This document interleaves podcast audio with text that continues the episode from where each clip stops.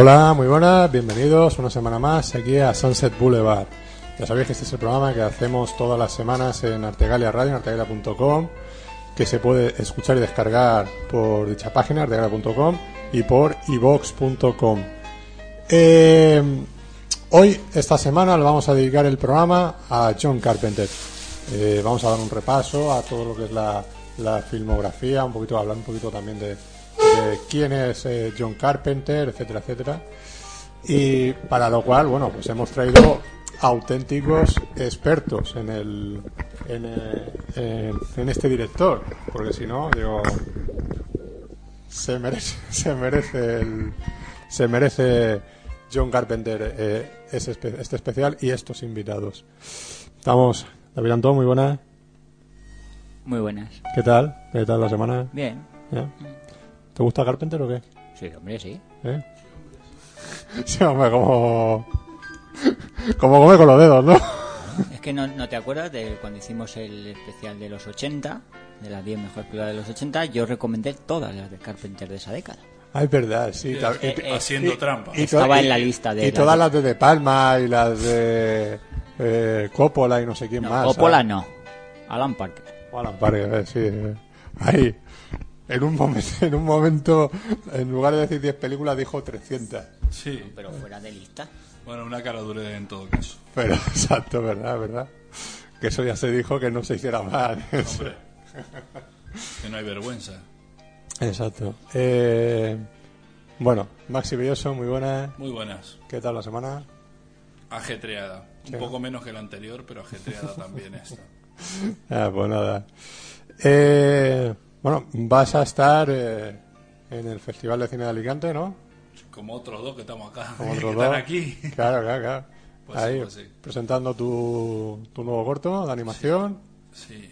Que di tú el nombre porque a mí, me sale- 21MM392. Eso. Es fácil de leer. Bueno, Ahí, ahí, lo, ahí lo veremos, ¿no? Será el jueves 26 a jueves las 26 a las 19 horas. 19 horas, 7 de la tarde. Y ya ¿Eh? que está, puedes decir en qué momento se va a poner Érase una vez el western. Exacto. El martes 24, también a la misma hora, ahí en la villa, Universitaria. en la villa universitaria de la Universidad de Alicante, de la ¿no? universidad. Por eso se Obviamente. llama Villa Universitaria. Sí, la calle es Vicente, no sé qué. Sabal. Sabal. Vale, pero da igual. Número, Es- número 16. está justo, si vas desde Alicante, está justo pasar la pegada a la universidad. Sí. Y si vienes desde San Vicente, pues justo antes de llegar. Muy bien. Bueno, y si vives ahí, pues tampoco hace falta que te muevas Evidentemente, mucho, si vives ahí, pues no, ya estás ahí. ¿no? Vale. Eh, estupendo, ya, ya. Ahí traen, trae- traen a otro de los prisioneros. Ya llega el último. Eh, pues nada, ahí estaremos. Y es- entre los cortos también estará eh, Control Natal, que es el último corto de Iván Escoda, uno de los invitados que tenemos hoy aquí con nosotros. Iván, muy buenas. Sí, hola Fernando, muy buenas a ti y a todo el mundo nuevamente. Aquí ya, ya has intervenido alguna vez con nosotros en este programa. Y, y nada, y, y era obligado te- tenerte hoy aquí con nosotros, ya que íbamos a hablar de Carpenter. Recuerdo que en el programa que hacías en Onda 2000 hiciste un especial de John Carpenter de unos 5 minutos y llegaba. Sí, recuerdo que te gustaba a ti ese especial porque en, en cinco minutos resumimos toda su filmografía, si no recuerdo mal. Sí. O sea que eh, eso está bien, ¿no? Eh, hay, que, hay que abreviar, simplificar mucho, ¿no? Que, Sí, se, sí. que se puede hacer, ¿no? Se puede hacer, por eso, que nosotros a lo mejor nos tiramos tres horas, vamos. Así que, ¿qué tal, ¿qué tal te va todo? Bien, bien, muy bien. Aquí para colaborar en el especial y para hablar un poco del último que hemos hecho, que como tú bien has dicho se llama Control Natal. Ujú. Sí, por eso está también con nosotros eh, Javi Martínez, que, que también te ha colaborado en el, en el corto de Control Natal. Muy buenas. ¿Qué tal? Buenas tardes a todos. ¿Eres experto también en John Carpenter o qué? ¿Te gusta? Bueno, un poquito menos. Un, Un poquito, poquito menos. Yo de Cristín no paso. De Cristín no paso. Bueno. Eh, bueno, ahora, ahora vamos, a, vamos a comentar un poquito lo del corto también. Y tenemos con nosotros a Javi García Conde, muy buenas. Hola, buenas tardes, ¿qué tal? Que tal, también otro experto aquí de, de Carpenter que tenía que estar obligado con Sí, nosotros. sí, esta la verdad es que, buah, os debo programas desde hace un montón de tiempo, pero cuando me dijiste lo de Carpenter dije, saco tiempo de donde sea, pero ahí hay que estar. Este no me lo pierdo, ¿no? ¿Qué tal, ¿Qué tal te va todo?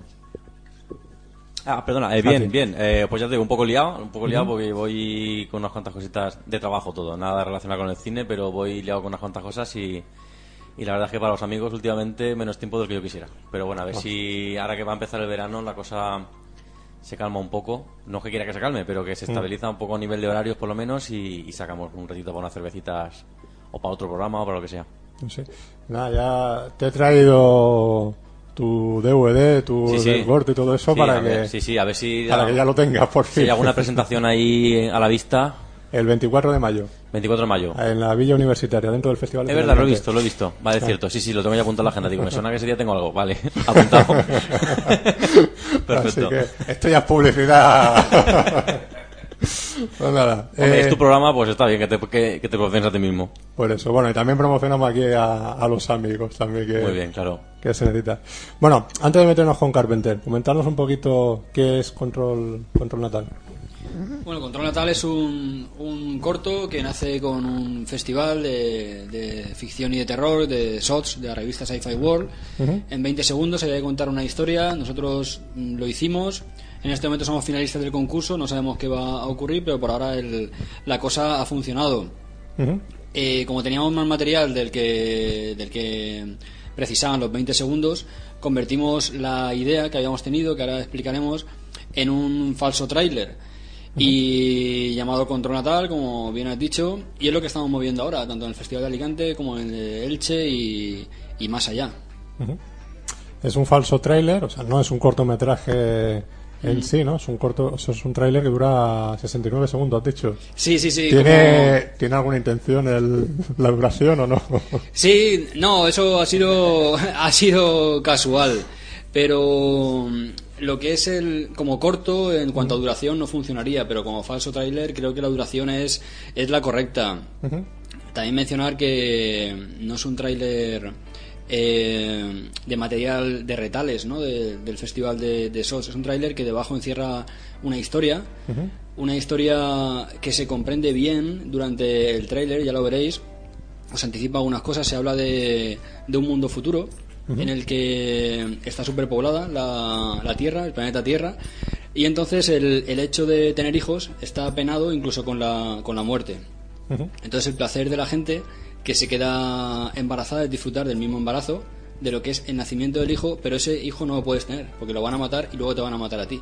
Entonces es una raza humana incomprensible para la actual y al final terminan mm, matando a los hijos y comiéndoselos a, a modo de un de rito.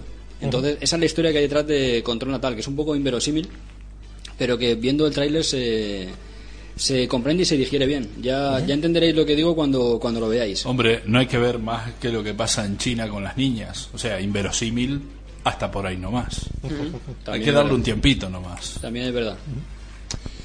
¿Y qué sistema habéis utilizado para, para hacer este tráiler? Bueno, pues ahí tengo que entrar yo un poco.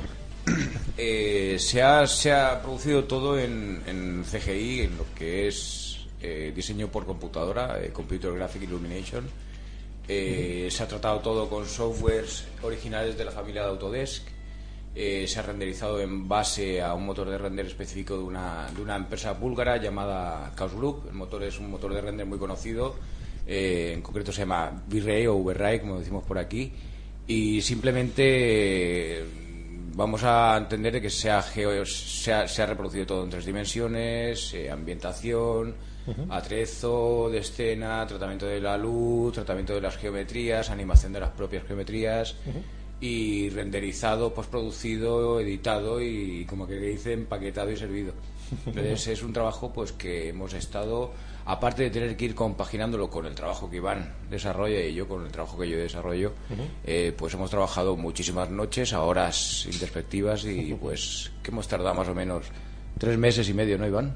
Sí, aproximadamente sí. eh, Lo calculamos en segundos, pues el, el corte hay que verlo en segundos, 69 segundos, invertido más de 7 millones de segundos para conseguir solamente 69. Entonces es un trabajo que en el making of, que se suele juntar con el, con el tráiler, falso tráiler, se ve bastante bien eh, cómo hemos trabajado, de qué manera se ha trabajado, y es un poco lo que te comentaba Fernando a micrófono cerrado, que la, la imagen fotorrealista, la calidad cine, el sonido 5.1 se, se agradece cuando uno ve un trabajo eh, de chavales amateurs, pero con calidad profesional. Es lo que a mí más me ha gustado de trabajar con el señor Javi Martínez.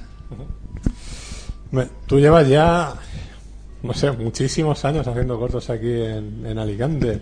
Eres, de Sí, los, eres de los veteranos. Sí, yo creo que sí. El anterior sello era Garroteville, como bien sabes, cortos domésticos, caseros, Sí. pero en mi opinión divertidos. Y actualmente el sello definitivo es Profesor Sideras Estudios, que esta nueva etapa comienza con Control Natal, con el señor Javi Martínez trabajando como, como socio, los dos codo con codo. Y la verdad es que se agradece haber dado un cambio, ya no un salto hacia arriba, hacia abajo, hacia un lado, hacia otro, sino un cambio, dejar un poco el apartado doméstico, con el que yo me lo había pasado bastante bien, para trabajar de forma profesional y, y la verdad es que es bastante divertido, porque yo siempre sabes que defiendo eso, el divertirse haciéndolo, no buscar un objetivo y si no lo consigues ya me deprimo. Mm. Hay que disfrutar mientras diseñas, mientras lo grabas, luego exponiéndolo. Y una vez esté el trabajo empaquetado, como dice, como dice Javi, ya es simplemente disfrutarlo. Ya lo que venga ya es un premio. O sea, tú ya has trabajado, te has divertido haciéndolo y ya lo que venga ya no, ya no depende de ti. Sí, bueno, ahora ya realmente eh, eh, material profesional lo tenemos ya al alcance de cualquier persona realmente. Entonces eh, se puede hacer la historia que tú, que tú quieras contar y sin problema de decir, no, voy a hacer esto más, más amateur, más cutre, más tal, porque es que no puedo aspirar a nada más. Sino ya, ya no hay excusas, ¿no? Y puedes hacer lo que tú quieras y como En, quieras. par- en parte sí, pero no todo el mundo eh, creo que puede hacerlo con la calidad con la que ha trabajado Javi de, con su empresa Light Render Studios, porque yo al menos a- no había conocido a, a nadie que me ayudase o que pudiera colaborar para hacer algo de, de esa calidad. O sea que no está al alcance de la mano, pero ahí también hay que saber hacerlo. Yo, por ejemplo, no sé hacerlo. Yo soy el de las ideas o el que supervisa o el que está contigo ahí trabajando, pero eso no sabría no sabría hacerlo. Entonces también eh, tiene su, su toque de, de arte, su toque de creatividad, poder trabajar eh, con el ordenador, porque nosotros no hemos utilizado cámaras, ni micrófonos, ni actores, lo hemos hecho todo desde una, desde una pantalla. Y el, el resultado, al menos para mí, es bastante gratificante. Pues nada. ¿Y tenéis pensado seguir, hacer un nuevo proyecto? Sí, hemos considerado Control Natal como la punta del iceberg. Debajo hay mucho más, tanto en el corto como en nuestras cabezas. Y también hemos hecho un poco, es un falso trailer, no es un corto, porque lo hemos hecho a modo de sondeo. A ver qué le parecía a la gente, no es un corto al uso. Y el resultado ha sido bastante bueno, tanto en Facebook como en nuestro blog. La gente se ha interesado bastante en SOTS, como he comentado antes, nos va bastante bien en ese festival. Y por supuesto vendrán siguientes proyectos. Me gustaría comentar algo, Javi, porque hemos trabajado al 40% por tema de, de fechas, de entrar en festivales y hay una fecha de cumplir, entonces tienes que entrar y no puedes recrearte todo lo que, lo que quisieras. Entonces, es cierto, Javi, que hemos trabajado al, no al nivel que se puede trabajar. Hombre, realmente eh, los que lo sabemos somos tú y yo, que hemos trabajado realmente por las noches y ahora sin pares, como aquel que dice, pero eh, los siguientes proyectos que tenemos en mente, ya hay diferentes guiones que tiene Iván escritos. Iván tiene pues una serie de guiones escritos ya desde hace bastante tiempo que tenemos la opción de retomarlos puesto que, que, como él bien dice, al trabajar todo virtualmente tenemos una versatilidad total. Entonces, por un lado es caro por el tiempo y el esfuerzo que tienes que utilizar, ¿vale? Pero por, un, por el otro lado es totalmente económico porque la inversión es mínima, puesto que la asociación que nosotros tenemos, como aquel que dice, mi empresa está a su disposición para lo que él quiera, ¿vale? Entonces, claro, todos los recursos ya están cubiertos. Entonces, eh, la idea es enganchar un siguiente proyecto, ¿vale? Como bien sabrás, imagino, el año que viene, perdón, el Festival de Alicante, el tema va a ser ciencia ficción y tal, que es el fuerte de Iván. Entonces yo me limito única y exclusivamente al desarrollo técnico, ¿vale? Y es el momento para, para, para intentar dar el salto porque realmente Control Natal vamos a entenderlo primeramente como un falso tráiler, ¿vale?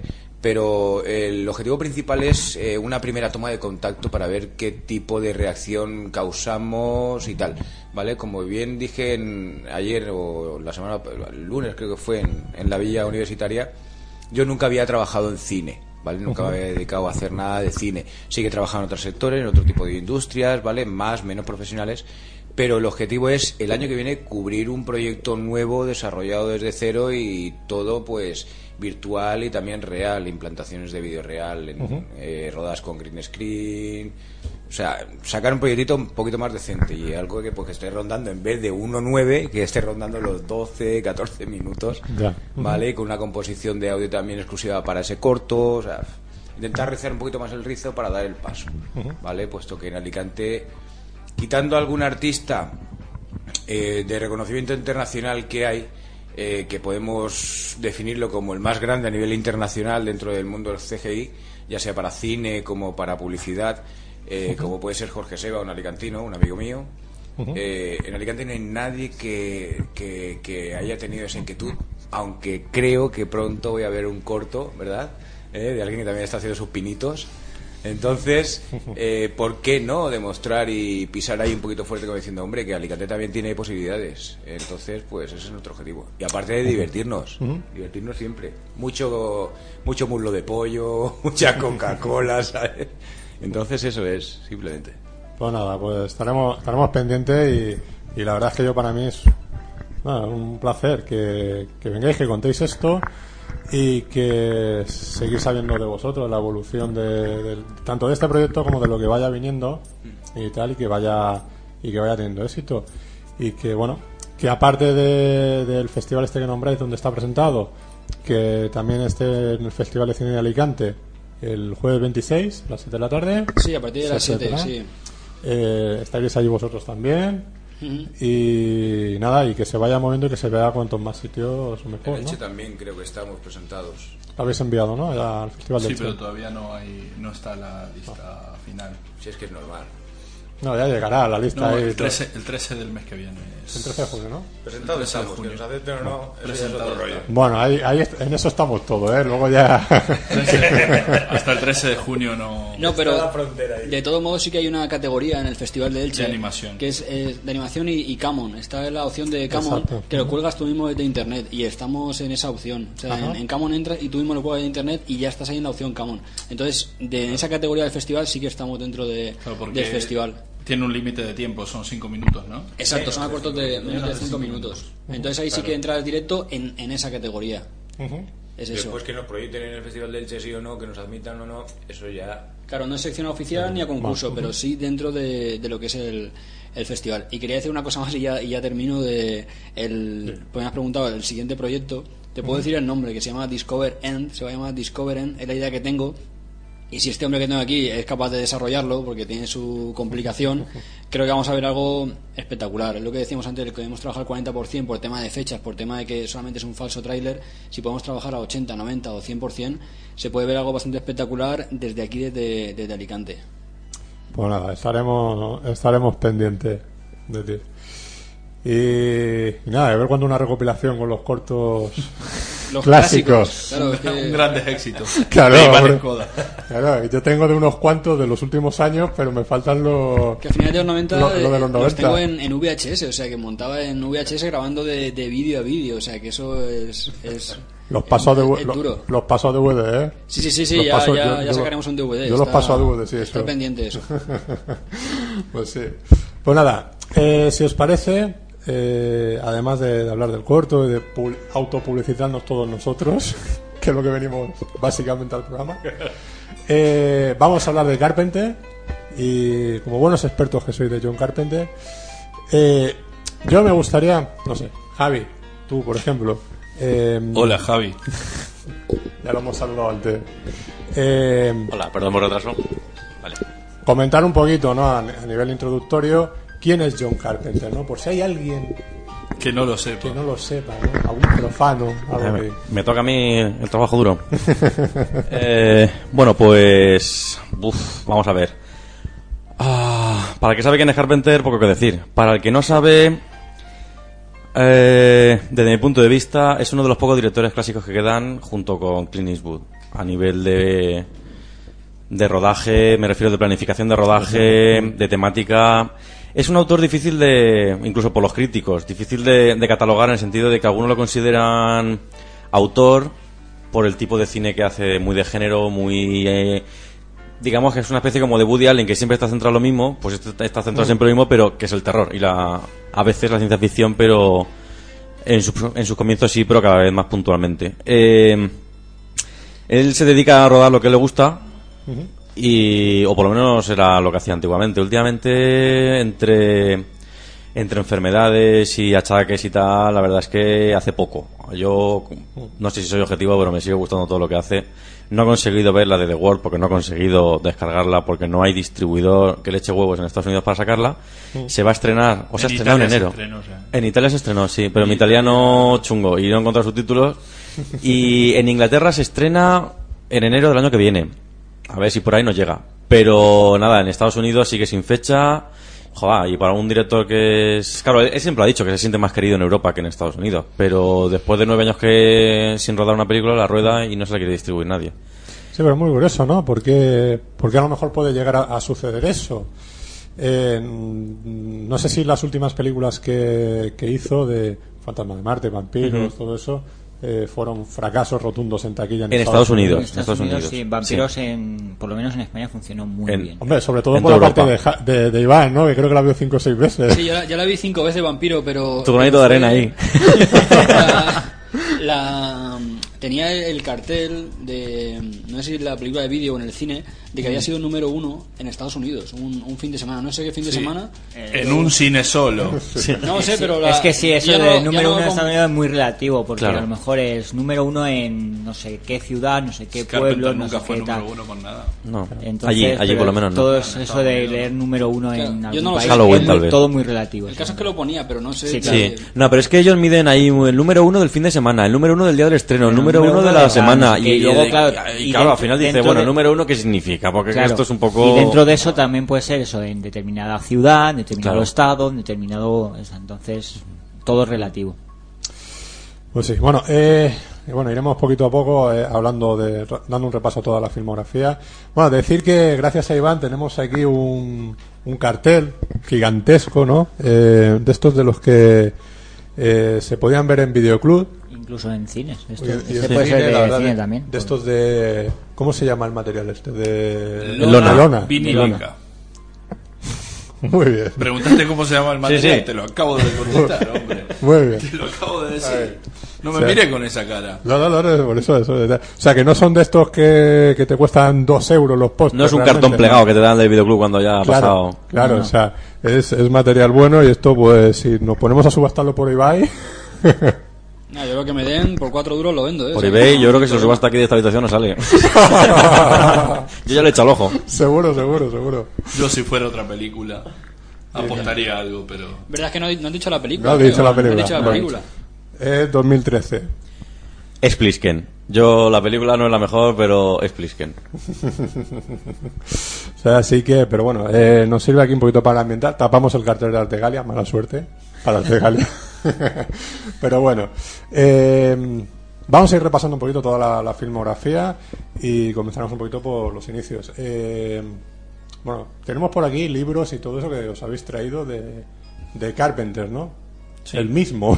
el, el mismo libro El nos mismo hemos libro traído, de hecho. do- dos veces. Sí. Eh, Yo lo tengo también, no me lo he traído, pero también lo tengo. Ahí, ahí, muy bien.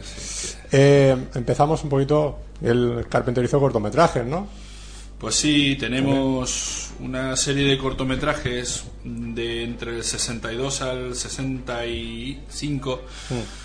Bueno, cortometrajes que nadie se atreve a comentar, pero ya con los títulos uno tiene unas ganas de verlo. Pero bueno, los títulos de estos cortometrajes rodados en 8, le- 8 milímetros son Revenge of the Colossal Beast o La venganza de la bestia colosal, Terror from Space o El terror del espacio, Warrior and the Demon o El guerrero y el demonio, Sorcerer from Outer Space, Mago del espacio exterior, Gorgo contra Godzilla y Gorgon, The Space Monster, el monstruo espacial. Y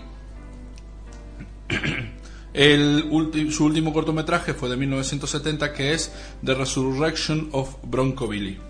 Que este no sé, no sé si es que estuvo nominado o ganó el Oscar. Ganó, el ganó. Oscar. Ganó el Oscar. Ganó el Oscar. Eh, El único, el único Oscar que tiene en su, su carrera.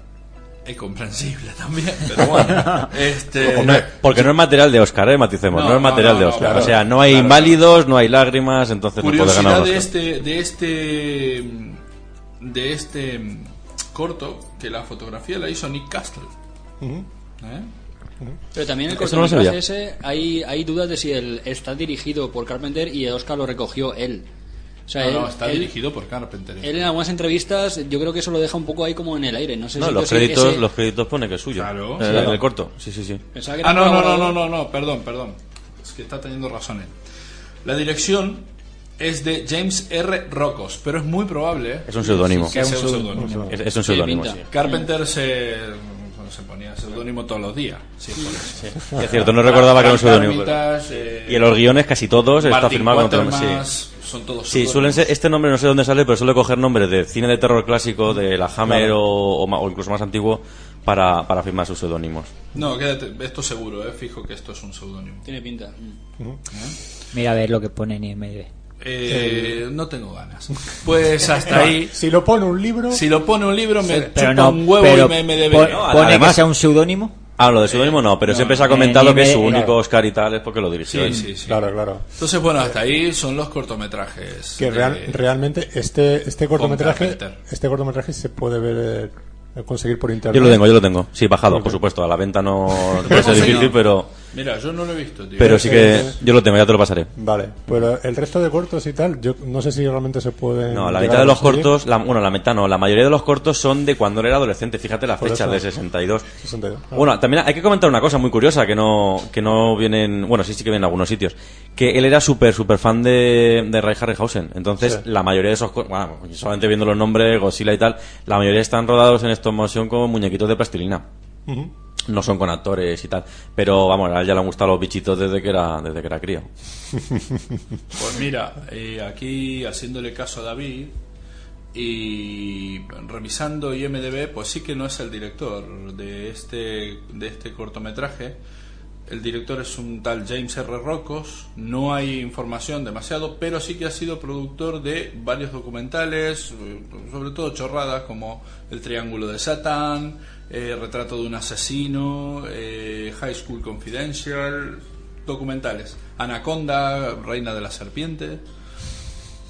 Yo es que lo he comentado por eso, porque había leído artículos contradictorios. Mm, Yo no sé cuál es la solución final, pero como que Carpenter no Hombre, tiene. el suicidio es la pero solución final. No, no tiene materialmente un, un Oscar en casa por atribuido a él, a, a su nombre por ese corto.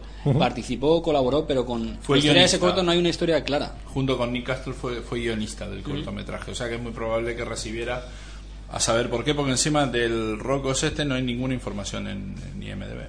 Bueno, tal vez se hizo, no sé, digo yo, aquí suponiendo como los Cohen, se hizo todo en conjunto y luego cada uno se quedó con una parte de Seguro. la autoría, uno el guion, otro la dirección, pero se hizo ahí todo al mogollón. Eso sí es posible. Eso es posible. Pues nada, eh, Primer película, primera peli, venga. Dark Star, de 1974, coescrita con Dan O'Bannon y, bueno, dirigida por John Carpenter. Bueno, Dan O'Bannon es, para los que no estén muy puestos, es el guionista luego famoso por Alien, la primera. Junto con Arthur Hill. Sí. Walter Hill. No, no, Walter. eh, Walter. Arthur Hill. Arthur Hill. Wa- Walter Hill es productor. Arthur Hill. Es verdad, Walter cierto. Hill es el productor de todas las de Alien y las Cierto. Alien vs Predator. Pues, eh, bueno, Dark Star. A ver, que dispare a alguien. ¿Quién se anima a comentar un poquito de la película? Yo la vi, la verdad. Yo más de cinco veces. Sí, no. es una película, vamos a ver. Hay que decir de esta película que era el proyecto de final de carrera de, de la Academia de Cine. Decir, de, bueno, de la Academia, no me refiero a la Academia que da los Oscars, sino de, de la, De la la escuela, de cine donde Escuela. estaba él, sí, donde estaba estudiando. De una universidad. eh. Sí, era una universidad, pero vamos, que sí, que era una especie como de. No sé si llegó a ser una licenciatura o era una especie como de módulo o algo de esto. Pero bueno, que estudió cine allí. Eh, bueno, él fue alumno de. Bueno, alumno. Daba ciertas clases, las daban eh, directores famosos como Orson Welles y gente de, de renombre.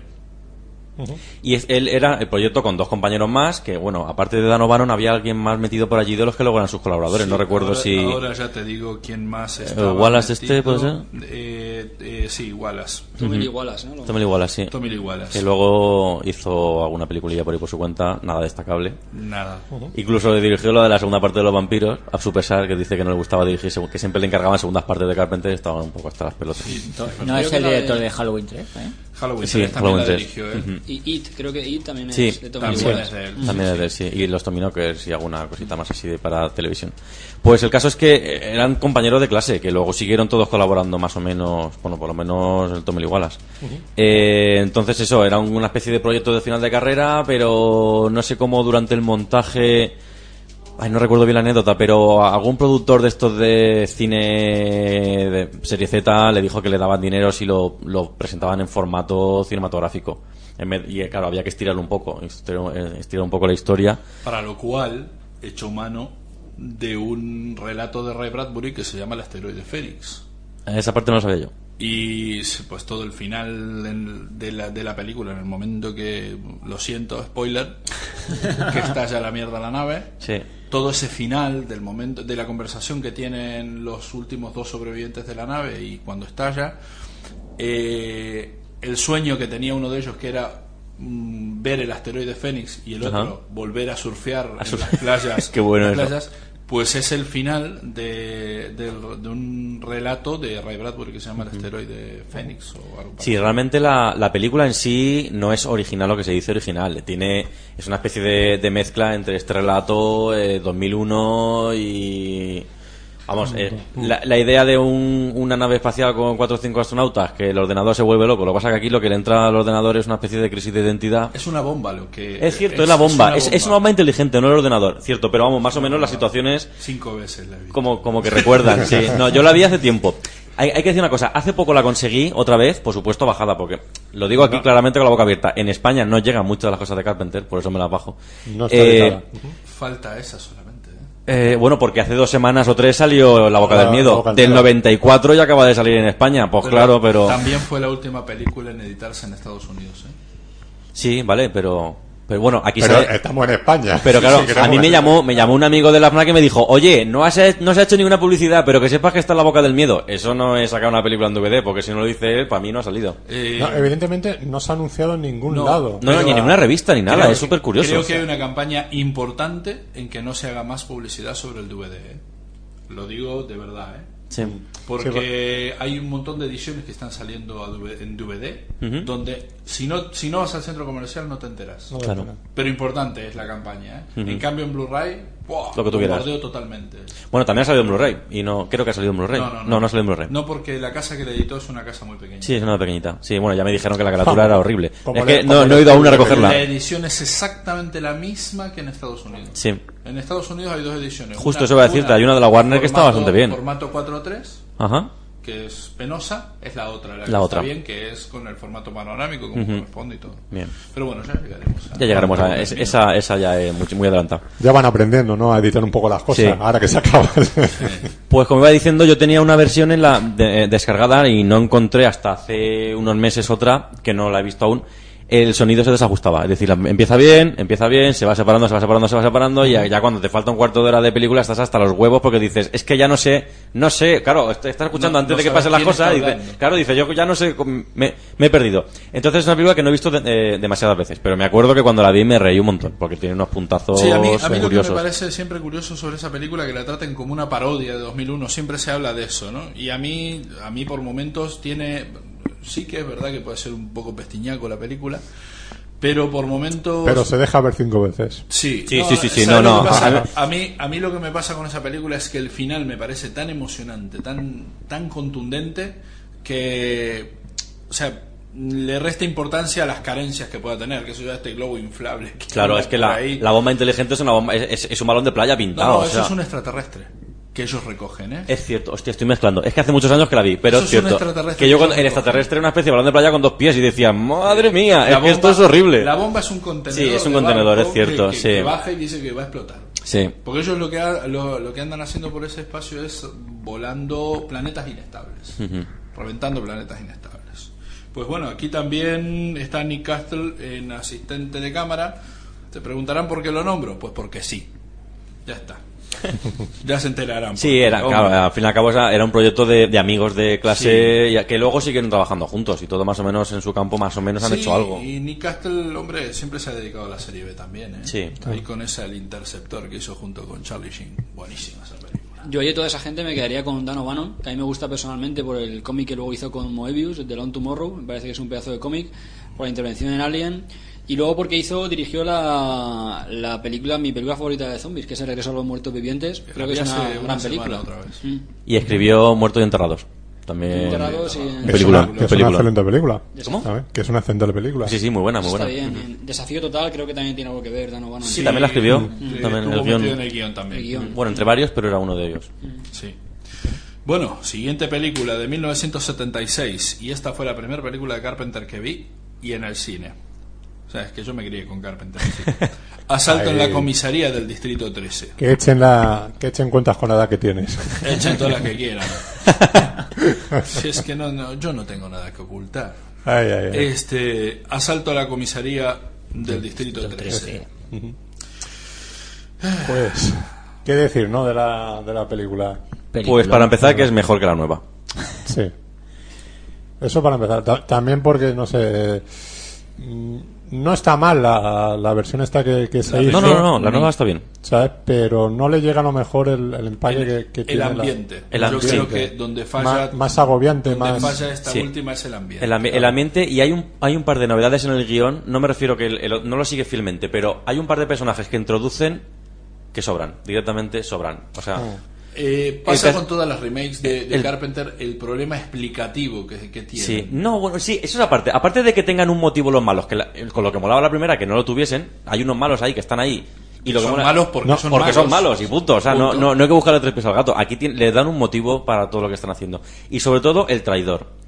Hay un personaje en la nueva que no está en la vieja y que luego es el traidor. Y se huele desde la segunda frase. Y dice, coño, no metas a ese personaje. No, aparte de que no aporta nada, es que no, vamos, ni siquiera suspense. Porque si dices, ¿quién se lo iba a imaginar? Nada, tampoco. Con lo cual, no sé.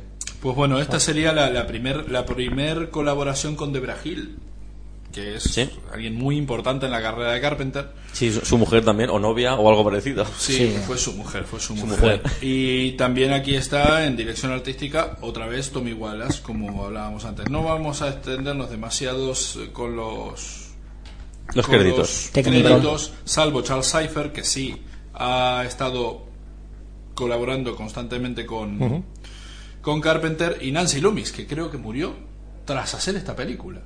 No, porque sale en Halloween, ¿no? ¿Sí? ¿Seguro? ¿Es Nancy Loomis? ¿O es la otra la que se murió? Una de las dos chicas se murió Sí. enseguida, o Lori Zimmer, o Lori Zimmer es la que sale en, en Halloween. Creo que sí. Sí, sí, sí, sí, es, sí. Ahora lo veremos. Pues.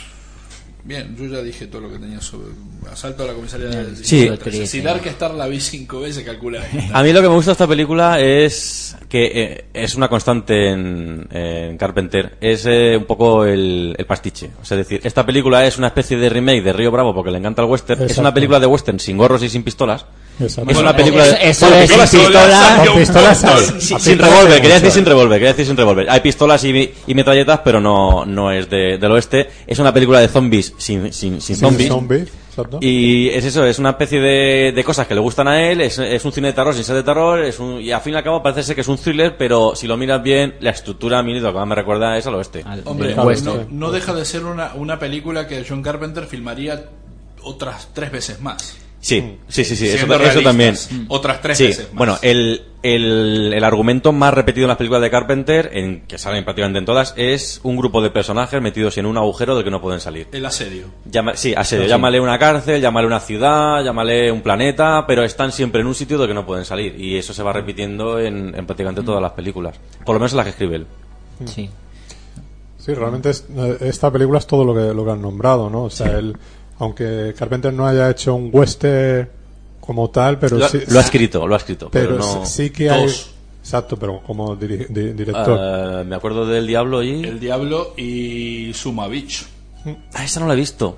Vamos, no sabía ni que era de Dos. un western.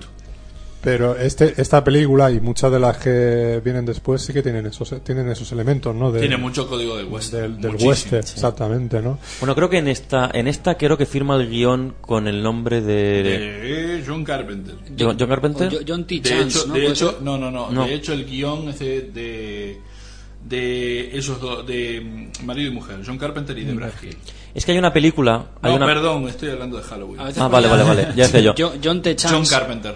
No, es justo. Es el de John- Río Bravo. John- sí, John T. Chance es el, el personaje de John Wayne en Río Bravo, que es, que es de donde coge la- un poco la idea de la última media hora de película de Río Bravo para hacer toda esta película. El grupo de policías metidos en un sitio rodeados por los malos que no pueden salir, con eh, uno de los. porque quieren recuperar a uno que tienen ellos en. En- en la cárcel. Esa es la idea general de toda la película, que en Río Bravo es el final de la película, es el clímax.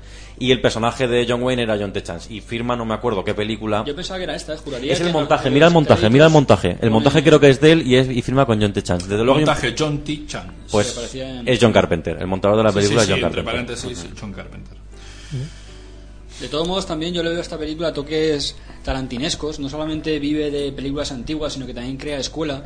Porque al inicio de la película, no sé si os acordaréis, va mostrando a los personajes, pone el lugar en el que están, la hora en la que está transcurriendo, y luego las historias todas se cruzan en la comisaría.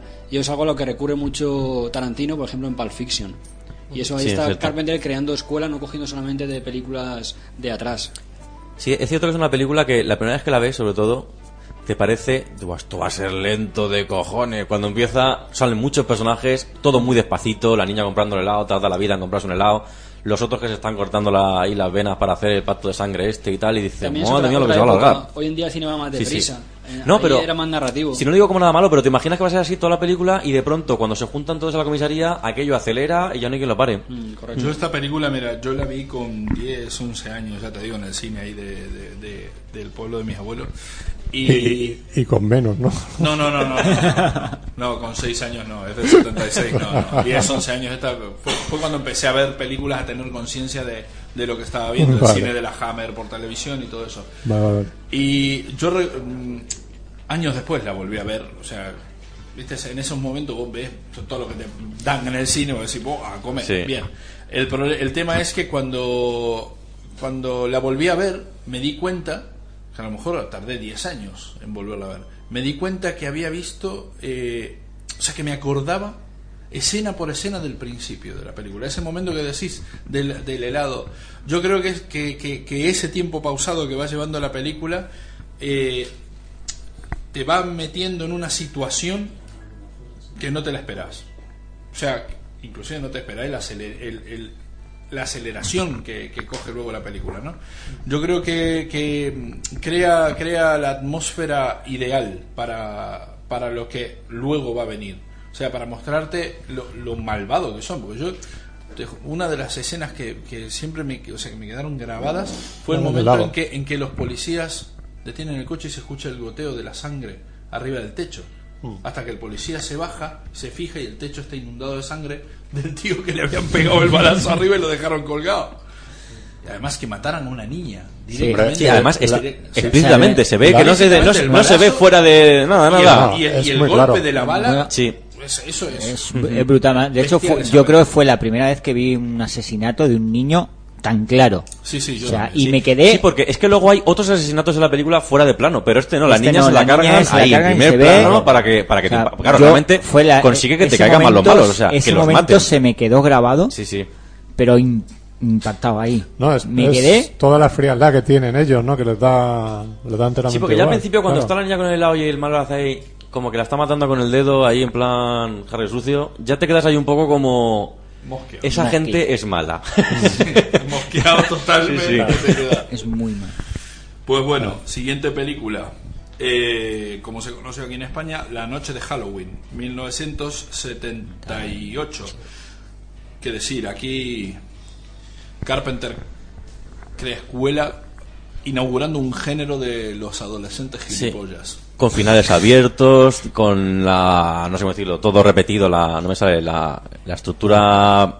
Narrativa. De la se- sí, narrativa de las secuelas todas iguales, la fórmula, no me sale la palabra. La fórmula. Sí, do- do- Ah, do- Ahí, ahí- Bueno, en Bueno. Halloween no, en Halloween no, pero bueno, todas las demás seguían la estructura de la primera Halloween. Sí, y, sí, y sí, se van sí, repitiendo, y se van Sí. y repitiendo. donde se van ya conociendo un sí. poco la, esa estructura, ¿no? De esos personajes adolescentes, de, de los personajes que fornican.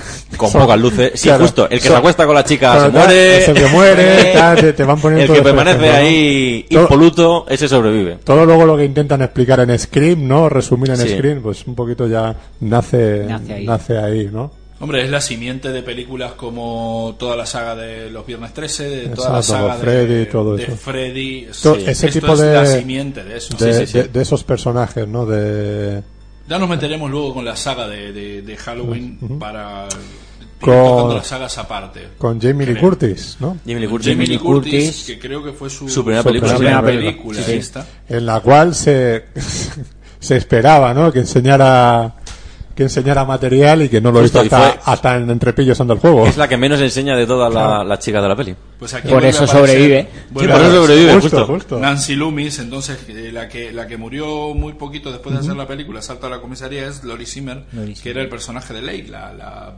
la otra importante. Sí, de- de la- bueno, las únicas dos mujeres que hay. Pues este, el guion de, de Halloween está escrito, como había dicho antes, entre John Carpenter y su mujer, Debra Hill, que también produce la película. Decir que hasta aquí, bueno, bueno, hasta aquí un poco más, todavía se sigue moviendo dentro de la serie B, que es donde yo creo que es en el único sitio donde realmente se mueve bien. Sí, hay John de- Carpenter. Sí. Y desarrollando el montaje y diseño de producción, Tommy Wallace, otra vez. ¿Eh? Y decir también que, Charles Cypher haciendo de sheriff en Halloween.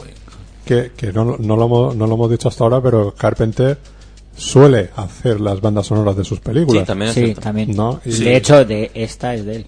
Esta, por Sí, ejemplo, Y la, esta- de, y la de la es- comisaría también. Y la comisaría Exactamente. también. Que una, una banda sonora con tres notas realmente, ¿no? Sí, sobre Sí, todo, pero- esa, esa es que sobre todo la de la es- comisaría, en la película queda muy bien, Claro. pero si te la oyes aislada luego en el CD es cargante, este, porque claro. es, es un ritmillo que se repite durante 40 minutos y dices, vaya tela. Es un blues, es un blues hecho con Justo, es un blues, sí, eso es.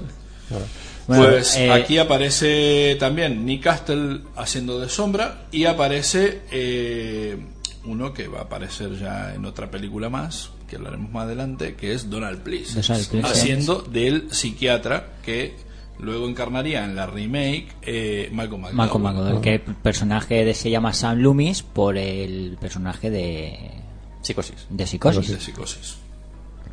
¿Eh? Sí, muy aficionado a Carpenter a jugar con. Hay otros nombres en el- más adelante Sí. que salen de otras películas y todos sus seudónimos están siempre buscados a, a propósito. No me gusta jugar con los nombres. Pues esta es la segunda película que acabamos de nombrar de Carpenter que también tuvo remake. Sí. por Exacto. parte de Rob Zombie, Rob Zombie. con su mujer como una de las protagonistas y un niño insoportable al principio. Sí, también. Pues, ¿Qué pues, opinión sobre la remake? el remake inferior a la original, de nuevo. Inferi- Sí, pe- a pero a mí, a mí me- no me parece una mala película. No, no, no, no es mala, nada. no es mala, pero- Me parece muy pero buena lo que pasa. al que, igual- claro, la, la original es una obra maestra. Sí, no, pero aparte de eso, es que le pasa, tiene el mismo fallo que la comisaría. De, la- en España le cambiaron el nombre a la comisaría del Distrito 13, se llamaba la comisaría Asalto al, número 13 o algo así. Asalto- la asalto al distrito 13. Al Distrito 13. Los cambios que añaden en el guion, la, la idea de voy a redondear el guion y lo mejoro, lo estropea. Porque en la de Halloween, lo bueno que tenía, lo bueno que tenía en la primera, o sea, la, la original, original. es que era el mal personificado. Incluso lo dice, en el, en el Eh. guion lo dice así, eh, Donald Pleasence dice, eh, Es el mal. que es, es el mal. O sea, eso, eso no tiene alma, eso no es una persona, no es un niño, eso es, es mal y no puede salir del, del, del psiquiátrico. En, las- en el remake, le buscan una justificación con los maltratos del padre y toda la porra y tal, y dices, me has convertido el mal en esencia en un chalao. O sea, ahora ya no es lo mismo, ya no me da tanto miedo. Ahora es una persona que, bueno, da miedo en el sentido que te lo puedes encontrar por la calle porque hay gente así. Pero, pero lo otro era, era el mal. Era el mal. Y, y en Artegale también hay gente así. ¿eh? Pero no, no me gustó eso. Y luego el hecho de que la máscara que se pone de niño sea la que luego recupera después. Joder, lo que molaba era que la Mm. Que- máscara la roba de una tienda de disfraces, precisamente Que que, era, era un disfraz improvisado, lo que llega a ser. Improvisado. Habría que decir de quién era esa máscara. La máscara Sí. original. La Lo máscara digo- original. Deja que lo diga Javi. de ya hecho, que se parece Sí, mucho. me eh. toca a mí como Treki. Era, la, era una máscara. No había presupuesto para hacer un disfraz, no sabían cómo hacerlo y a última hora. Creo que incluso fue Tommy Lee Wallace. No, fue Nick Castle el que dijo: Mira, eh, ¿quién es el de, el de diseño de producción? ¿Quién es de los dos? Tommy Lee Wallace. Pues Tommy Lee Wallace pasó por una tienda de disfraces, compró una máscara de Capitán Kirk, que en aquella época aún se vendían por la Lo serie que yo tengo entendido es que era un- la, la base de una careta de verdad del Capitán Kirk que se encontraron en un estudio. Que para hacer un- en algún capítulo de la serie le hicieron una careta. Una careta. Y era la, la, la base. No, yo creo que la, bueno, en el, el DVD me suena que en algún sitio he leído Eso, que bueno, eso es lo que he leído yo, supongo eso, que encontraron eso ahí, también- que era eso, de William El Sandler. caso es que era, era una, una máscara de William Sandler que la pintaron de blanco y le tenían el pelo de marrón. Punto, ya está, así de fácil. Ya, esa, esa fue, Esa fue, hecha, de- de hecha en hecho, dos patadas porque no había y tiempo ni dinero para hacerlo. un pa- poquito antes de cuando el rodaje ya había empezado porque si nos fijamos en la primera escena cuando es del ni- de niño lleva una máscara de payaso, De payaso. O sea, y el cambio fue porque dijeron es que no el payaso es muy típico no da el mal rollo que querían y se encontraron esta o la compraron como fuera y la cambiaron cuando ya había empezado el En rodaje cambio, la película nueva sí que se mantiene la misma máscara. Cosa la que a mí no me parece bien. Porque mola un montón cuando dice ¿Qué pasa? Siempre pasa con Halloween. Eh, esta vez solamente han, han entrado a una juguetería y han robado una tienda. ha- Han robado una máscara. Claro, que es una cosa que la, a lo- la policía al principio no le da importancia y luego el pollo que se monta. Eh, precisamente a mí eso en el guion me gusta bastante y es algo que se ha, se ha perdido en, en el En remake. otra. Aquí aparece una canción de Blue Oyster Cult que se llama Don't Fear the Reaper, que es una pasada, lo digo porque es- me gusta mucho esa banda. Bien. Eh, Bueno, sí. hay, hay que decir una cosa de la banda sonora. Me parece una de las bandas sonoras más mal rolleras Sí. de la historia del cine de terror. No de, no, no de Carpenter, en general. en general Hombre, hay que tener que- en cuenta que recuerda mm, afanosamente a las campanas tubulares de usar en el exorcista. Sí, es, es cierto que recuerdo. Afanosamente. Sí, y se copió 10 años antes. no, 10 años, no, dos años antes. ¿Cuál es de antes? No, El eh, exorcista, cinco exor- años después se copió entonces, en todo Eh, caso. El exorcista del 73. hombre. exacto. es o cierto, sea, pensaba sí, que era de, de finales de los 70, es cierto. tuvo las, veces, tuvo las veces del 73. Claro. sí La He primera. mezclado las fechas. Claro. Esta es de 78, es cierto. Del 78, o sea, Es cierto. Se, se copió cinco años después, Cinco años justamente. Eh, me- no, no- no será la, la última vez que se copie, ya, ya hablaremos cuando lleguemos. De todas pero formas, sí, sí, es cierto, esta- pensé que esto la banda antes. sonora de Halloween da mal rollo. Da mal rollo, es cierto. Eh, aunque no la veas la película y la Tubular el Bells, exor- ¿no? su tubular Bells, una vez que Una vez que viste la película, da mal rollo. o sea, No, coño, da mal rollo no, tocan todos los as- conciertos, asociado asociado a la película, claro. no, no en No sí hay- la no música. aislada. Escuch- escuchando O sea, la, claro, la pasa que música. tú, tú No, la pero- escuchas y lo primero que te viene son- es la película. Una vez, si, si eres capaz de escuchar la música y sin acordarte Sí. de la película, no hay ningún mal rollo. Una- Halloween, sí. Da mal rollo. Una anécdota personal, yo tenía un... Antes de empezar a comprarme las por separado, tenía un recopilatorio de John Carpenter que me compré en Cine Paradiso, que era donde trabajaba. Eh, me la puse, estaba haciendo cosas Ese por- no paga, así que aquí no se lo nombra al calvo ese. Ah, bueno. A él sí le pagaba. yo ya ahí no entro. Que nada, eso A mí me me... pagaba, verdad. Estaba, estaba escuchando el, el disco mientras hacía otras cosas, no recuerdo, pues estaría estudiando, estaría haciendo alguna cosa, arreglándome el cuarto, cualquier cosa. Eh, de esto que estoy hablando hace ya la tira de años. El caso es que estaba escuchando el, el disco tranquilamente y, y de pronto empezó esta canción y fue que yo me acuerdo que dije, dejé lo que estaba haciendo y dije, si me han puesto los pelos de punta de escuchar la música. O sea, es una canción pero realmente acojonante. Acojonante en el sentido de, de que acojona, no de, no de buena que también. Sí, muy identificativa, ¿no? Con el, tanto con el género y con, Sí. y con lo que es en sí la película. O sea que- Bueno, Bueno, siguiente película de 1980, La Niebla. Producida otra vez por Debra Hill y guion de ambos dos, John Carpenter y Debra Hill. Creo que esta es la última película porque aquí conocería a su próxima esposa, que es un- la de- insoportable Adrián Barbó. Aunque se divorció pronto, ¿eh? o sea que... Sí, sí, sí, pero es que era un camionero. No, no, no, no, no es una tía, es un camionero. No, de hecho, es la, eh, la. Ahora la conozco más. Es decir, ahora- en la actualidad. La conozco como actriz de doblaje y los personajes que doblan no son precisamente muy femeninos. Pero. es decir, son personajes femeninos, pero suelen ser bastante marimachos. Camionero. Siempre ha hecho de camionero esa mujer. Siempre ha hecho de camionero. O sea, no hay Bueno, en la niebla no tal vez es donde más femenina o menos masculina aparece. En la- Es un puñetero camionero ahí en el faro ese de los Pero con su hijo ahí y tal, metida madre. Vale, bueno. Se quedó embarazada, se quedó embarazada porque tiene útero, pero nada más. Camionero. Tío. Pero decía. Maxi, de- antes de la niebla no es posible que haya un par de pelis desconocidas de Carpenter. Sí, hay un. No, hay guiones. De, Antes de, de telefilm, telefilm, míralo en- Sí, en coño, vale, es cierto. estamos Dos. con el cine. ¿Estamos con cine? ¿Solamente cuenta cine? Es que ¿sabes lo que pasa? Que como voy siguiendo aquí y Si la quiere- televisión son... Hay un telefilm, Vale. hay una que se titula Elvis. Elvis. Elvis, y hay otra, la otra no recuerdo el Alguien me título. Alguien me está mirando. Alguien me está mirando. Y luego el guion de Ojos, que no la dirigió él, pero Ojos. también escribió el guion es de muy Ojos. buena. También. La dirigió. Y Minkerner, justo. Y... Pero ya llegaremos a eso. Vale. Es que No son prefiero- películas... A mí, significativa de a Carpenter. mí alguien me está mirando me parece una pasada. ¿eh? Sí. No la he visto, esa no la he Una visto. pasada me parece esa película. O sea, si quieren que la comentemos ahora, busco esto por aquí, que aquí está, porque aquí dice televisión. Este, a mí esa película me parece, mira, es alguien me está mirando desde justo del 78, la primera película que hizo para televisión, o sea que la podemos meter aquí directamente. Eh, producida por eh, Richard Kobrich, guion de John Carpenter.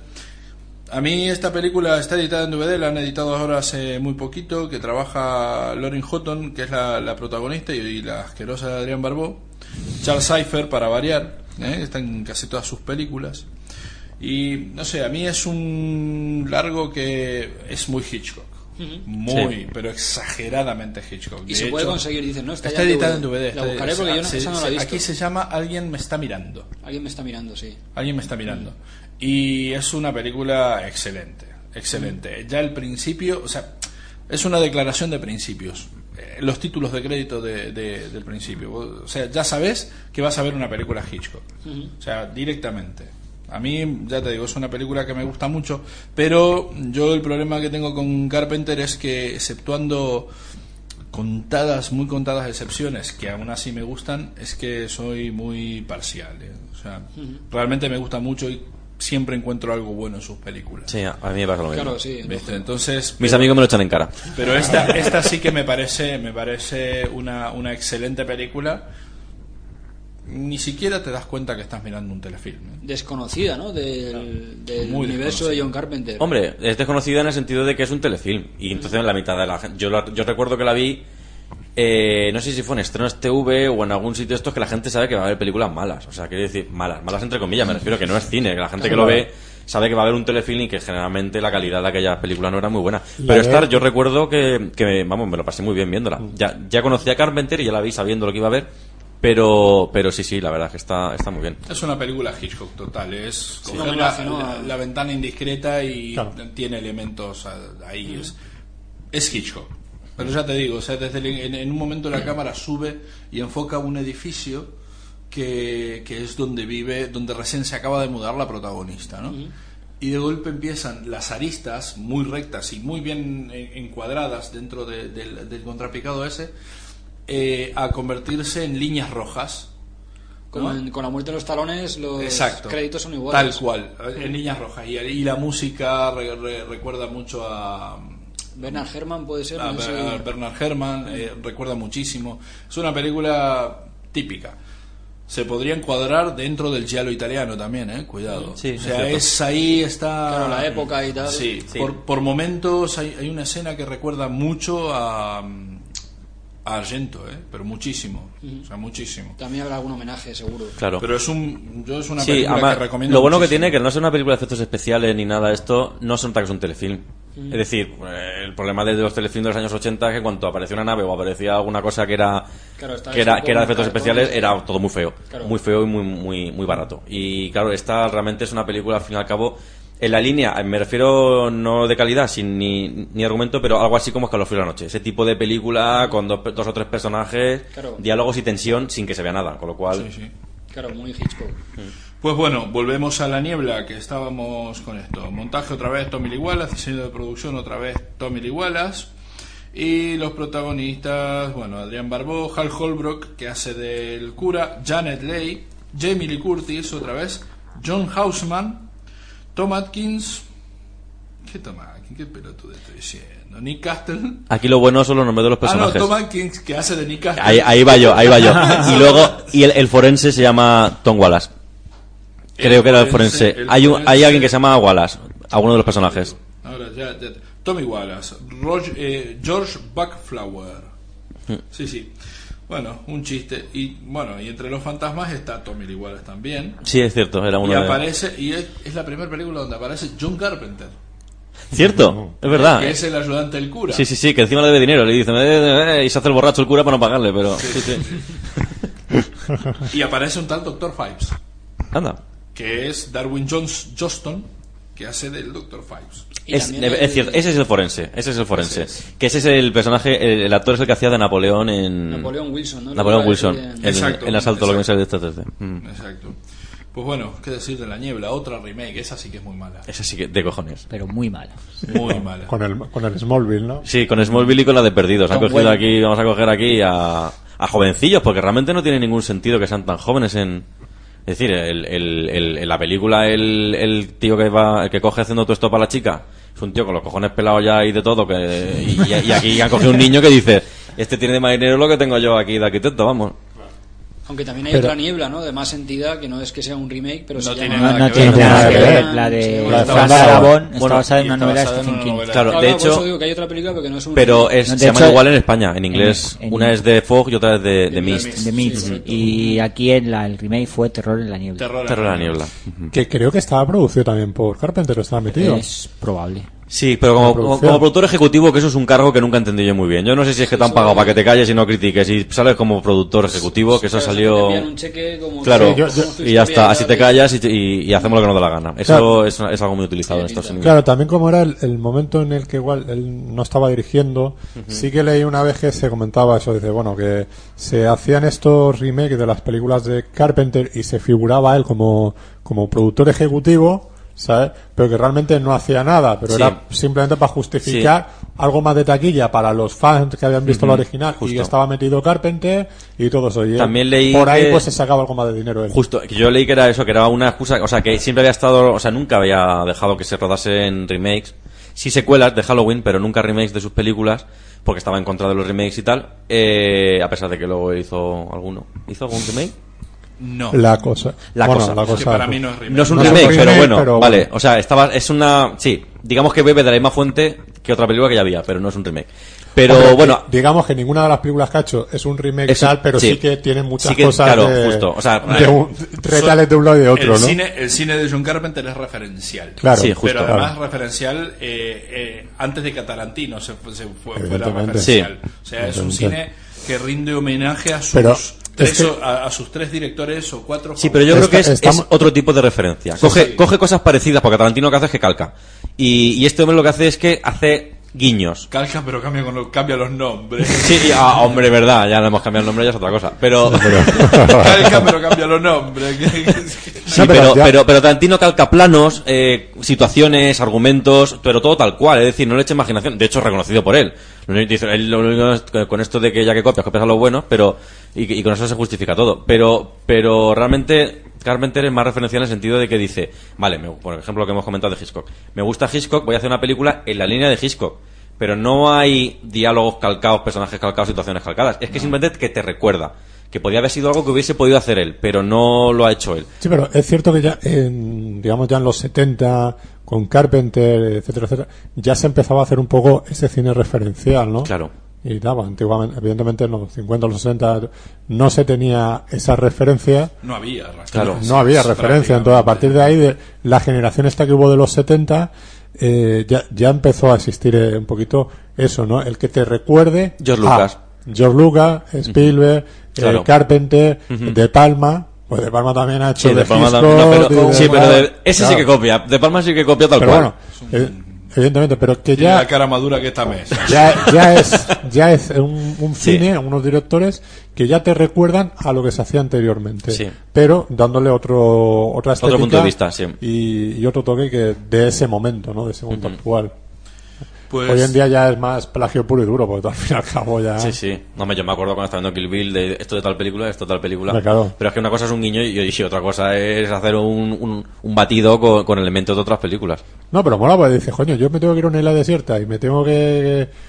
Me tengo que llevar 200 películas fundamentales, pues si las tengo todas en una. Claro, justo, eso, eso también viene bien. De bueno, vale. De todo modo, lo que hace Tarantino parece fácil, pero no lo es, aunque eso ya No, no, no, es- es otro claro. debate. Pero pasar por el sitio de Tarantino es algo como muy característico, porque el juego con la muerte de Bruce Lee, que va con el mismo vestido de, que Uma Thurman, es una película muy cutre. Pero luego Tarantino le da un toque como de... ¡Ay! No, no, no. sí, no va a ser la única discusión que tengamos, ¿eh? Bueno, eso no, no es Carpenter, no, o sea que yo lo dejo ahí. Cutre, cutre, ¿en qué sentido? O sea, vamos a ver, lo que pasa que es que... En que una escena sale Bruce Lee, en otra sale el cuñado de Bruce Lee, en otra uno que se parece a Bruce No, Lee. no, no, no, no, no, pero vamos a ver, vamos a ver, vamos a 20 ver. minutos. Sí, pero vamos a ver. Bueno, realmente fueron 40, pero solamente se aprovecharon 20. Pero... Para luego hacer la decir- secuela. Justo, que parte se usa en la, en la, secuela que, que bueno. Bueno, que era un, Pero bueno, un inciso, eh, solamente. no, no, no, no, no, sí, sí, lo- lo- lo- es que, claro, esa película es un poco... Está Vamos a ver. Está tan nervioso que está A ver, tartamudeando. no, es que, es que se podía hacer un programa solamente de esa película. Y a mí me gusta, Y un- una película sobre esa película. Vamos a ver, es que yo cuando hablo de Juego con la Muerte tengo en cuenta los últimos 20 minutos de película, que es cuando sale Bruce Lee. Lo otro fue una chapuza que se hizo después para aprovechar ese metraje que no se podía hacer nada Para con él. sacar la película. Claro, lo más lógico hubiese sido repetir plano por plano lo que ya había hecho, porque lo bueno de la película es la planificación. O sea, cómo está planeado, cómo está planificada la película, que sí que había un guion, medio guion. eh, se ha encontrado hace poco, de hecho, el guion, porque en aquella época lo que no se pudo hacer era encontrar el guion porque no se sabía dónde estaba. Y además que en la película él muere como luego moriría su hijo, en el cuervo. Él fingen como que muere en el Sí, rodaje. de bueno, en el, Eso es eh, curioso. en el apaño de guion que se hizo después. Bueno, sí. Que la película no iba de eso realmente. de- Es que realmente no se parece en nada en lo que había rodado. De hecho, se cargaron, lo que criticó mucha gente en su momento, se cargaron la filosofía del guion, que era, era, era medianamente filosófico, porque él, él estudió filosofía y lo que quería era demostrar la filosofía de las artes marciales, no la parte combativa. Que si alguien ha visto el Círculo de Hierro, era un guion bastante filosófico, de hecho, un poco plomazo si no sabes lo que vas a ver porque le daba más importancia a la filosofía y hay cuatro peleas. Y era eso es lo que quería hacer él con Juego de Juego con, Y con la la muerte. película, Operación Dragón, está bien. O sea, Operación Bueno. Dragón es una Sí, película... bueno, ahí solamente retoco un par Pero de cosas. pero ya. estamos en el especial Carpenter, ¿eh? Cierto, cierto. Si haces uno de Bruce Lee, me llamas. Bueno, no pues, pues que, bueno, y tampoco estamos hablando de Tarantino, con lo cual abandonamos el tema y seguimos. Pues bueno, eh, del año anterior, una película que aquí no vio absolutamente nadie, que es, también es para televisión, que es Elvis. Nadie porque no se estrenó. Claro. No se estrenó, en televisión sí. En España. No, no, en España yo que sé. No, por eso te digo, No, aquí, en aquí no. España puede ser que en los 80 o los 90 alguien la emitiera, pero Yo vamos, que tomo no. de- de Elvis Ocho- tengo 90 una- seguro te digo no, porque estaré yo atento, pero... Yo tengo una anécdota de Elvis que la cuento brevemente. Que cuan- en los 90, no sé en qué año, la conseguí en VHS, porque no estaba editada, la conseguí de. La trajeron de Inglaterra, tal, una historia. De, pero tuve que acudir a un club de fans de Elvis para que me la consiguieran, pues ya no la había localizado por ahí. Y entonces, para ir y recogerla, tuve que ir a, a un pub que se celebraba una fiesta de fanáticos de Elvis. Imaginaos, yo entré ahí con mis bermudas y tal, porque era verano, hacía calor. Y entré ahí, había una cantidad de gente, todos disfrazados de Elvis. Yo buscando ahí al presidente del club de fans de Elvis. Todos iban vestidos igual para Era que, el que, me el que tenía el tupé, el tupé más alto. Sí, sí, sí. Ese era el, el- el Sí. presidente. Decir, no, dice, ¿quién es el presidente? El que va vestido de, El de blanco con tupé. Era- El blanco con tupé. Qué era, era era algo así, era una cosa cómica. Al final lo encontré, le pagué la peli, la cogí y salí de ahí lo antes posible.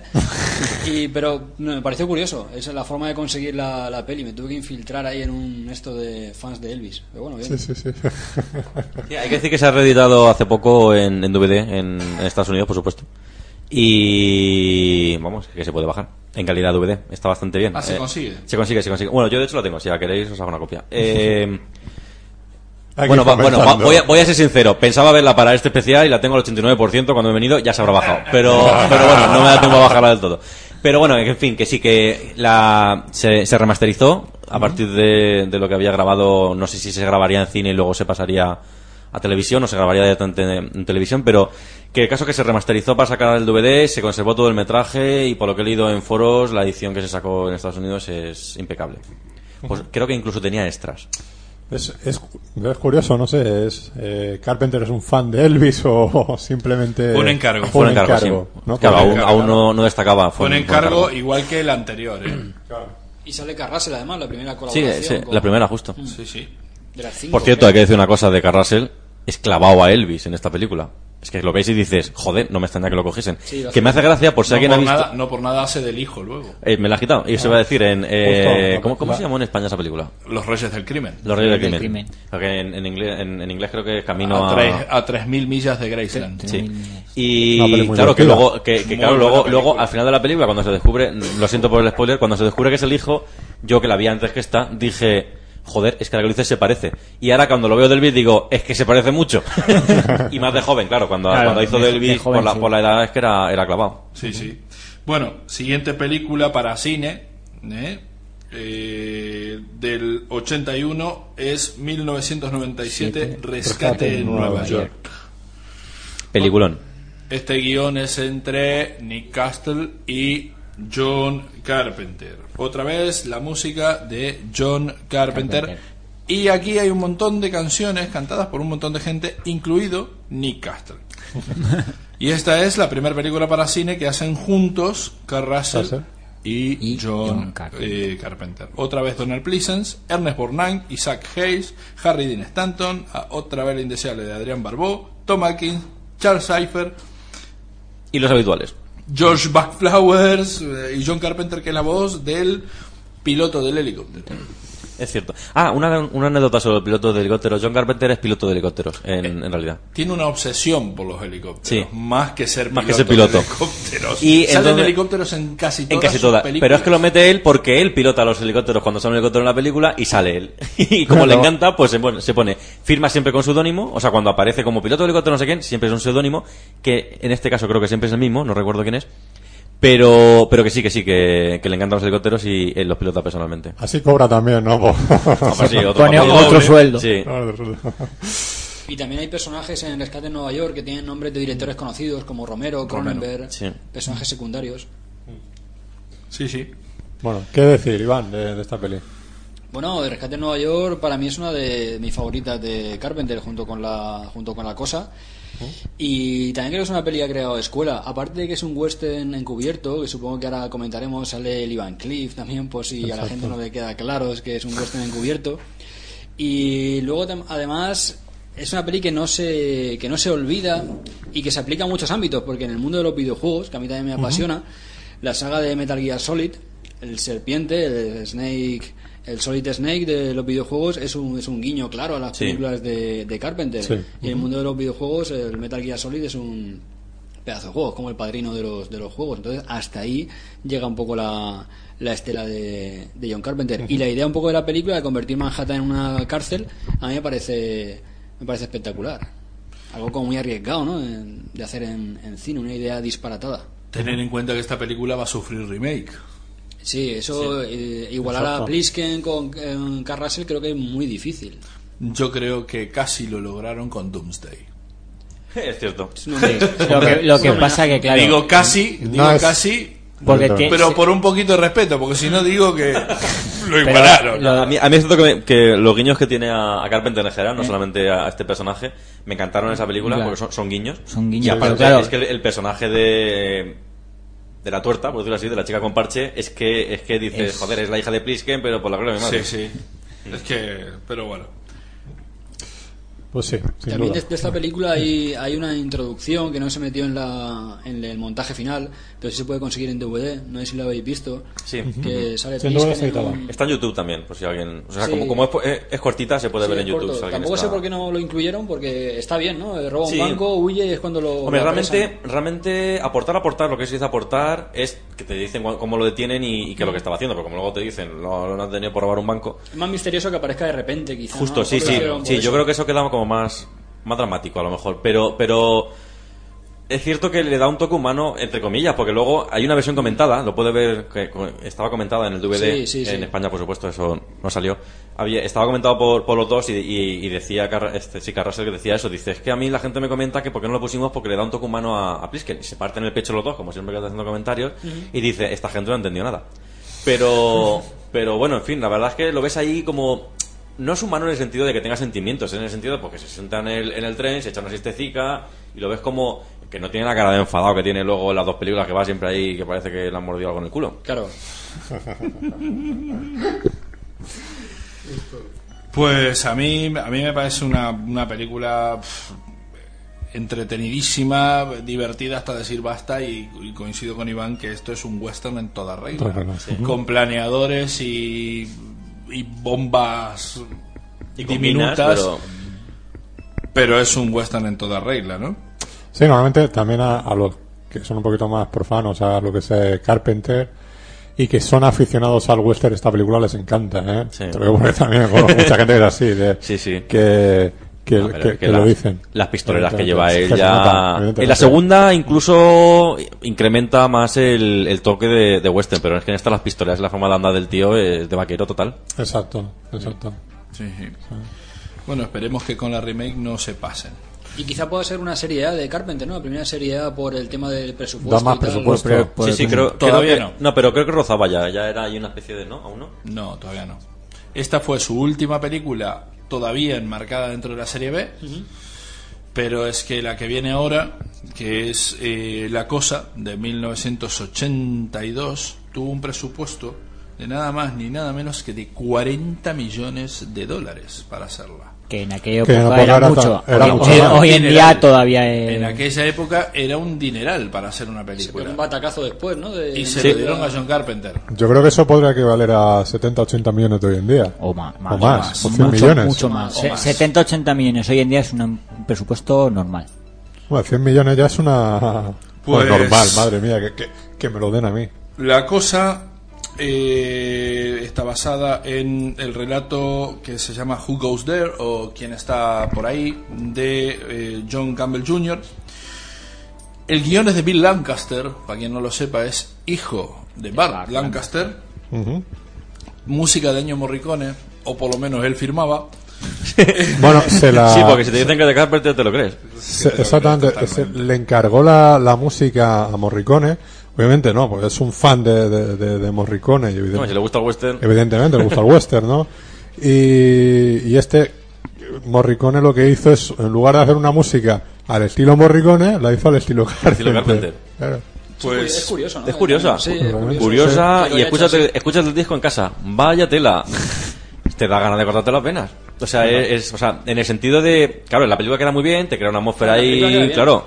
Pero luego cuando escuchas el hada, sin ver al monstruo, sin ver ahí el, el suspense, la música, pam, pam, pam, estás ahí como, Dios, esto es muy raro. Claro, hay, hay ciertas bandas sonoras que acompañan muy bien lo que es a la, a la película, pero claro, luego no, no merece la pena ponerte a escucharlas Claro. por separado, porque dices, es que no tiene ningún sentido.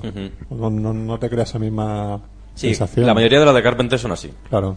Pero la cosa con el paso del tiempo ha ganado muchos enteros y muchos adeptos, ¿eh? O sea, Sí, sí. Ahora es una película muy reconocida, pero en el momento... Hombre, fue una película que se comió un garrón terrible en, en el momento del estreno, pero que sí, que pero ha pasado casi con todas las películas de esa Sí. época de Carpenter, ¿eh? Sí. Particularmente, Eh, bueno.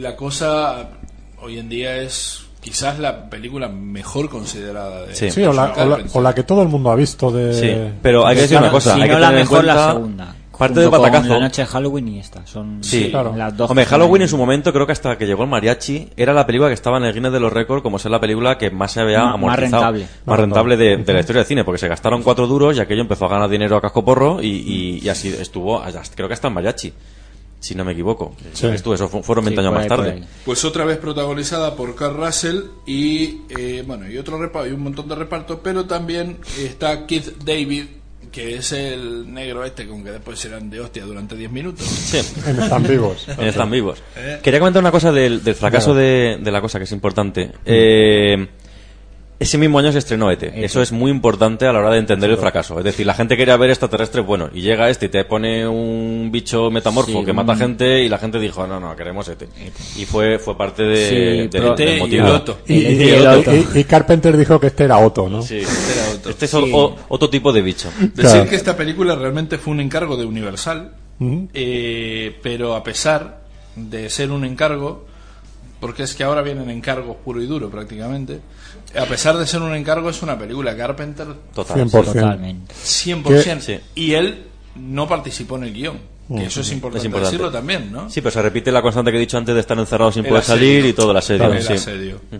Claro. A pesar Que- de que, de que- perdón, Fernando, No, a pesar perdón. de que sea considerada remake, eh, tener en cuenta que esto no es una remake, de hecho se acerca mucho, bueno, remake de qué?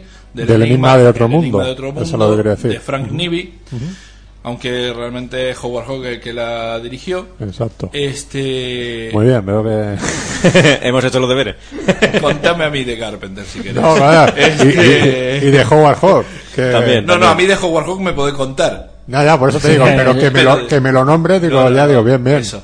Este, pero decir que mm, la otra película, si bien a mí es un clásico, me gusta muchísimo también, se queda muy coja con respecto a lo que es el relato original y esta película se acerca, y no te voy a decir un 100% al relato original, pero sí un 90%. Sí, bueno, hay que decir también que el rato es un rato corto, tampoco es, Es una novela. corto, es muy corto, pero la descripción del extraterrestre, el ambiente del sitio, la original transcurría en el Polo Norte, esta la trasladan nuevamente a la Antártida. Eh, el extraterrestre lleva enterrado ahí 100 millones de años, cosa que en la original, en, bueno, en la película, en la primera que se hizo en El Enigma de Otro Mundo, recién acaba de estrellarse allí. No existe la- el otro campamento, el campamento noruego no existe en la otra, es directamente todo ahí en el Polo Norte con este extraterrestre de 3 metros de alto, donde realmente no había mucho que hacer para descubrirlo. Hombre, busquen uno de 3 metros de alto con la cabeza un poco más grande sí. y ya está, ahí lo tienen. En esta es mucho más eh, complicado el tema y, y algo que estaba leyendo en el libro este con respecto a eso que es la película ju- surge justo también en el momento donde se descubre el SIDA y hacen referencia en la película en los tests Justo. que verdad. Eh, en, en las reacciones con respecto al cable, en, en todo eso, y toda esa fobia que había un poco imperante en ese momento, donde solo los gays se contagiaban, que era mentira. Este, al final se murieron un montón de gente porque los curas andaban diciendo eso. Este, y bueno, y aquí otra vez.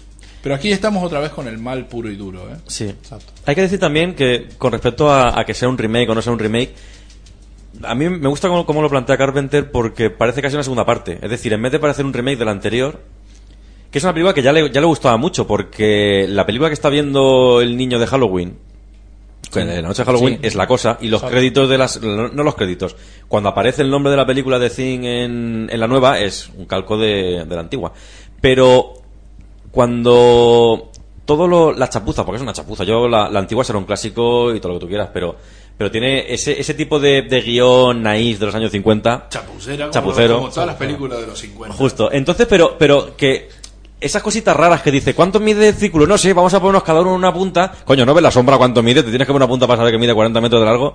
Pues todas esas cositas de ponerse alrededor de la nave y tal, que son una chapuza y tal, es lo que descubren en el vídeo de la expedición de los noruegos. Entonces, hay ciertos planos que yo no sé si, está- si están sacados de la película o repetidos tal cual, pero que son planos de la película antigua. Entonces es más bien una especie de nueva Están- adaptación, están- están remake. repetidos, ¿eh? porque está el rumor de que sean imágenes de la película antigua, pero no es así. Si lo comprobáis, veréis que no. Cuando, ellos, se cuando ve- ellos lo están mirando por televisión es metraje de la película, ¿eh? Sí. Es ¿Sí? metraje de la película anterior, sí, sí, sí. Y si no, de claro, hecho, en la película está en, los, tampoco- está en los créditos. Pero yo creo que Sí. no todo el metraje, ¿eh? No, De- no, no, no, no, no es todo el metraje. Cuando ellos están en un momento parados mirando por televisión, se ve eh, cuando se ve el círculo grande Sí, y luego hay unas es la película. y tal. Y eso ya son de hecho en ese momento aparece Carpenter. Claro, en, el plano aparece Carpenter, aparece también el Wallace este de los cojones y Larry Franco. Mm. Ah, no, Larry Franco está en el helicóptero pegando tiros. Es cierto, es cierto. Es el, Pegando- le- pegándole tiros al a, lo- a los perros, es verdad. Larry Eso era Franco, que es ot- otro personaje importante ya desde hace dos películas, De los habituales y tal, ayudante de- de dirección Sí. y va a ser el productor, El productor de las muchas siguientes, sus sí. películas. Ujú. También un dato de la cosa que no aparecen mujeres. Una de, las de las pocas películas en la historia en la que no aparecen mujeres. Es que eso es un detalle importante porque en la original, en, bueno, en la original, en la primera versión que se hizo del relato sí que había una mujer, pero en el relato original no había ninguna mujer. Es más lógico que no de haya. hombres. y por claro. eso que le costó, pues los estudios siempre quieren o una mujer o una historia de amor o Pues algo. el tema es curioso con esta película, porque a pesar de ser un encargo, como dije antes, lo dejaron hacer lo que quisieran. Porque mientras no se pasara el presupuesto, cosa que no hizo, Claro. No, pero sí que le dieron caña porque luego siempre ha odiado a la Universal por la, la presión que le dieron y lo mal que lo trataron. Creo que a lo mejor, embargo, a lo mejor es por la postproducción. Sí, pero ya años más bueno, pero sí, años más tarde yo creo que a lo mejor fue por dinero. Pero, pero que, que sí que, que sí que es cierto que ha rajado toda la vida de la Universal y, y prometió no volver a trabajar con ellos a pesar de que luego lo hizo. Pero tal vez sea a lo mejor luego por la promoción o porque les hace la culpa de que fuese un fracaso o algo. Pero es cierto que no, no ha guardado, durante muchos años no guardó buen recuerdo De, de, de todos modos es uno de los finales eh, preferidos míos eh, del cine. Sí. El final de la cosa me parece El final lo pone cada uno. brillante. Sí. Brillante, brillante, brillante ese final. ¿Y ahora qué hacemos? Esperar. De todos modos, si queréis conocer la continuación, sí que existe en, en cómic. En cómic, en cómic y en videojuego. En cómic no y en quiero videojuego. saber la continuación. Ahí está, claro. Yo no la quiero saber. Pero que la esto, saber. esto es como la, esto es como la trilogía nueva de, de Star Wars. Si cada uno se lo imagina, mola más que lo que han hecho después. Claro. Yo qué me importa. La- la- la- ¿Sabe qué? ¿Cómo lo continuaron? Me chupo un huevo, así nomás. Bueno, primer produc- gran producción de, de John Carpenter, como decía. De- dejamos la serie B atrás, pasamos a la serie A. Segunda gran producción, encargo puro y duro, Christine. Esta película que nos cuenta la historia de ese coche despiadado que odia a la gente. Sin guion de él y basado en Una novela de Stephen King. una novela de Stephen King. Ese mismo año se hizo Cujo de Stephen King, Película mal rollera también, con el puto perro. mucho mejor que Cristina, a mi entender. Este, y también se hizo otra más de Stephen King. que La de los ojos, ¿cómo se ¿En, llama? en qué año fue? Ojos de fuego. Ojos de ser. fuego. Año Ojos 83. Ojos de fuego. Ojos de Lo- lo- fuego. fuego con- La iba a John Carpenter. Con Drew Barrymore. Justo Eh, con Drew Barrymore cuando, justo después de Tetris. Justo después de... uno- unos Cuando estaba metida con las drogas. unos Estaba años antes empezando. estaba hacer- empezando, claro. unos, an- unos años antes se hizo Carrie ya y Sí, ahí Carrie. el filón del petardo De de Stephen Stephen King. King. Y bueno, ahí Un, está. un año antes se hizo El Resplandor. Y El Resplandor tres años antes. Bueno, el del resplandor es del 80. El ochenta, sí, cierto. Y Esta es del Ca- 80, Carrie es de 83, los 70, Carrie del 70 y 77, poco, 78. 75 o. No, 78. 77, 78. Seten- Sí, es de antes de Gris, porque ahí salía otra vuelta No, empezando. es antes de Gris. Antes o de sea, Gris. Claro, pero Bueno, a- a Gris es del 78. justo, 78, pues será son del sí, 77 77, o pero- 76. Sí, No, sí, es 77. que antes- Carrie es del 78, que lo Antes- leí Pues será aquí. una del principio de todo el final, que, a- pero, que pero vamos, antes, que de es antes de Gris. antes de Gris puede ser el mismo año. Claro. Pues bueno, eh, en esta película de Christine aparecen un montón de ideas indeseables, porque para mí es que no hay personaje que sea querible, a mí me gustaría que, la, que el puto coche se los cargue a todos. Bueno, pues casi, casi. Lo, único, lo lo único, lo único que destaco es la banda sonora Back to the Bone. Sí, oh, qué buena. Thorogood Qué buena. Ahí pegando gritos que da gusto ahí con el puro. Mm. La banda sonora en general Sí, es la banda sonora es muy chula. buena. Las dos, tanto la que Es- hace él como es las canciones. Inclusive superior a la película. Eh, y aquí ya sí está, bueno, aquí sí, eh, de productor eh, asociado otra vez, Larry Franco, ya en la anterior también estaba. El guion otra vez no es de él, es de un tal Bill Phillips. Y bueno, ya saben, nos cuenta la historia de, una, de un coche que, es, que mata gente. A mí lo único que me gusta de las películas es el, prim- el principio. Cuando que es lo único- en la fábrica. Lo único que no viene en el libro. Es brutal ese momento. Transcurre en la fábrica. Eso es lo único que realmente me gusta de la película. A mí la, el resto de la película Hombre, yo voy a decir una cosa. me parece A. Halloween, pero con un coche. Voy a romper una lanza a favor de esta película que todo el mundo critica, incluido Stephen King, que dice que es una de las peores adaptaciones. En su momento dijo que era una de las peores adaptaciones que se habían hecho. Claro. Que Sí, luego, por- porque luego han hecho unas después, ha seguido diciendo lo mismo. Sí, sí, pero bueno, no, pero quiero decir, est- estuvo más o menos contento con. Con la que. Con coño, Carrie, El con- Resplandor. El resplandor un poco menos, porque no le Me- gustó nunca a Jack No, Nicholson, pa- pa- pero. Menos, pero de todas Por formas... eso hizo su ¿Cuál habéis dicho de este año? Cujo, Cujo sí que le gustó Cujo. y tal, como se estrenó el mismo año no, no le gustó. Pero yo voy a decir una cosa, yo me he leído el libro. Coño, sigue tu libro, macho. Si no te gusta la película, me parece que el problema de, el problema de esta película no es la dirección. Léete el libro que has Claro, o sea, que ¿no? sé, la culpa es tuya. Pero eh, la, la dirección de la película me parece bien con el material que tiene. Yo es que lo que no me gusta de la película es el guion. Vuelve a introducir unos cambios con respecto al libro que no me gustan y convierte la película, cosa que el libro no es, convierte la película en, en- en una comedia para adolescentes, la primera parte que, que luego cambia a terror. Y es lo que hunde el ritmo de la película, pero realmente es un fallo de guion. No es que Carpenter lo dirija más o menos bien, es que realmente en el libro no viene, en la película no aporta nada y es lo que le sobra, pero eh, no sé si se puede aplicar eso, se puede achacar a Carpenter o es fallo del guionista. Solamente la he visto una vez esta película y en su momento me pareció me pareció divertida. Sí, sí, para pasar el rato está muy La bien. película. No sé si ya te digo, si ahora mismo pensaba volvérmela a ver ahora, pero de- no sé, La A mí lo que me pasa con digo, no. Cristina es que no, no, o sea, salvo algunos detalles como cuando el coche eh, se mete en el callejón este que es más Oh, qué bueno ese momento. eh, o, o cuando el coche está totalmente incendiado, salvo esos dos detalles que para mí eso es Carpenter absoluto y bueno y el momento del final que se ve el cuadradito del coche y Que se mueve. hace eso, salvo esos tres momentos que es Carpenter, todo el resto de la película como si lo hubiera dirigido Juan Bola. O sea, se nota a 500 kilómetros que es un encargo. Salvo esos detalles que debe haber dicho, tío, déjame meter algo. y ahí le dejaron meter eso. De hecho, si se fijan en el reparto, eh, no hay nadie. De los habituales. Pero ni en el equipo técnico ni en el equipo eh, Artístico. O sea, nadie de los habituales. Pero creo que pasa con la siguiente y con la siguiente más. Iván, tú que De Christine. sí. Bueno, una película, pues, lo que habéis dicho, se nota que es por encargo, es entretenida, no es de mis favoritas de Carpenter. A mí Stephen King, por ejemplo, él sí que me gusta, sí que me gustan sus novelas y sobre todo él como persona, como personaje. Y la unión Carpenter-Stephen King mm, podría haber sido más atractiva. Me parece atractiva de por sí. pero lo podría haber sido más. Entonces la película, ya te digo, es una quizá de las menores de Carpenter, por así decir. Y aquí a Javi, que, que también antes había comentado que, Que su que película era su favorita. película favorita. No, lo que pasa es que, que con respecto a la película Christine de John Carpenter, pues yo tengo el recuerdo de que, de que en la época de videoclubs y todo el rollo, cuando se estrenó en, en videoclub, se la rifaban, se la rifaban. De hecho, eh, habrá que reconocer de que es una, pe- fue una película que pudo ser taquillera, ¿no?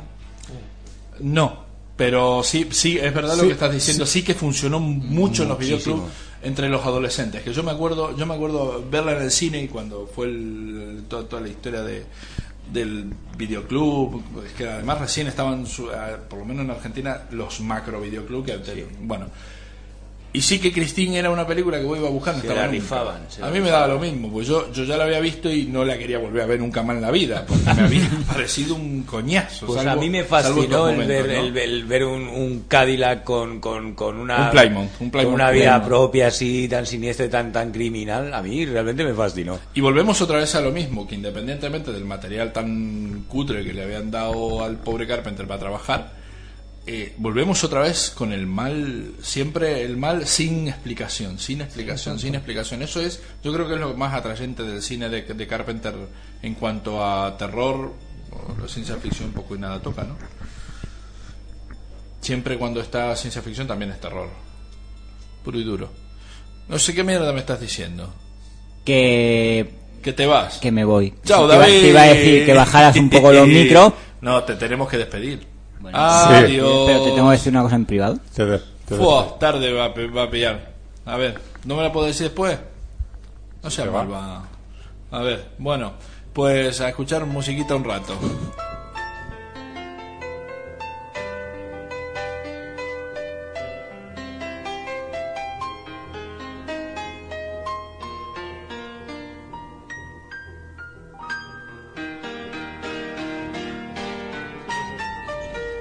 Pues aquí estamos otra vez, luego de este momento de privacidad. Aquí en el cual Auspiciado por... Da- Da- David y Maxi han, in- han intimado. Sí, bueno, una cosa. Bueno, pues yo me despido hasta la semana que viene. Que Vale. lo paséis muy bien. Como comentario general de Carpenter diré que me gustan todas las películas que no a las que todavía no han comentado, menos Fantasmas de Marte, que no es que no me guste, que no la he visto. Pues muy mal. Creo que afortunadamente por los comentarios que No, no. Ay, No tú, tú tienes que verla. No, tú mirá, tienes que verla y Claro, luego opinar. Eso de opinar. claro. Bueno, verla- ya veremos. Ya me está haciendo Todas- cabrear. Todas buenísimas. Espera que, espera que todavía falta para que me cabree, porque me cabreo dentro de cuatro películas yo. Venga, Bueno. continúa. Continuamos. Siguiente película de estos encargos maltrechos que viene sufriendo el pobre Carpenter y que lo llevan cada vez más a la ruina y cada vez más al hecho de que con el tiempo prácticamente no le pidan ni, ni la hora al pobre hombre este. Siguiente película, año 1984. Lo que para mí es la película más insufrible de este planeta, Starman. Con Jeff Bridges y, y la y ¿cómo se llama? La indeseable esta protagonista. Karen Allen, ¿no? Karen Allen. No, no, no, no, es la de. Karen la- Allen. ¿Es Karen Karen Allen. Allen? Karen Allen, es Karen Allen. Pues aquí, mm, perdón al que iba a hablar, Vale. este, hizo la música un tal Jack Nietzsche, que no es el filósofo, ni tampoco un seudónimo de John Carpenter. Y aquí está supervisando el guion Sandy King. Es importante este nombre. Esta es la. Su actual mujer, ¿no? Es Justo. claro. Sí, que luego fuera productora también de las Eh, siguientes. fue productora de muchas de sus películas y eso, ¿no? Ahí tuvo vista John Carpenter, ¿eh? que se casó con una productora que lleva Screen Gems, esa mujer, que Sí, es, exacto, es cine justo. de terror y bueno, pues por ahí a lo mejor se escapa. Sí, ahí por ahí eh, ella fue la, la que creo que esa productora es la de la de Scream o qué, qué saga hizo hizo, Scream hizo alguna saga Dimension, famosa. creo que es Scream. Es verdad, pero- Dimension, es cierto. Pero, pero esta productora hizo sí, alguna saga así de esta taquillera que dice, vaya, con esto ya puedo hacer mierda Sí. porque, vamos, lo, lo tengo todo amortizado. Pues bueno, aquí Yo, está yo, pa- Starman. yo para mí esta también es posiblemente la, la película más floja de Carpenter.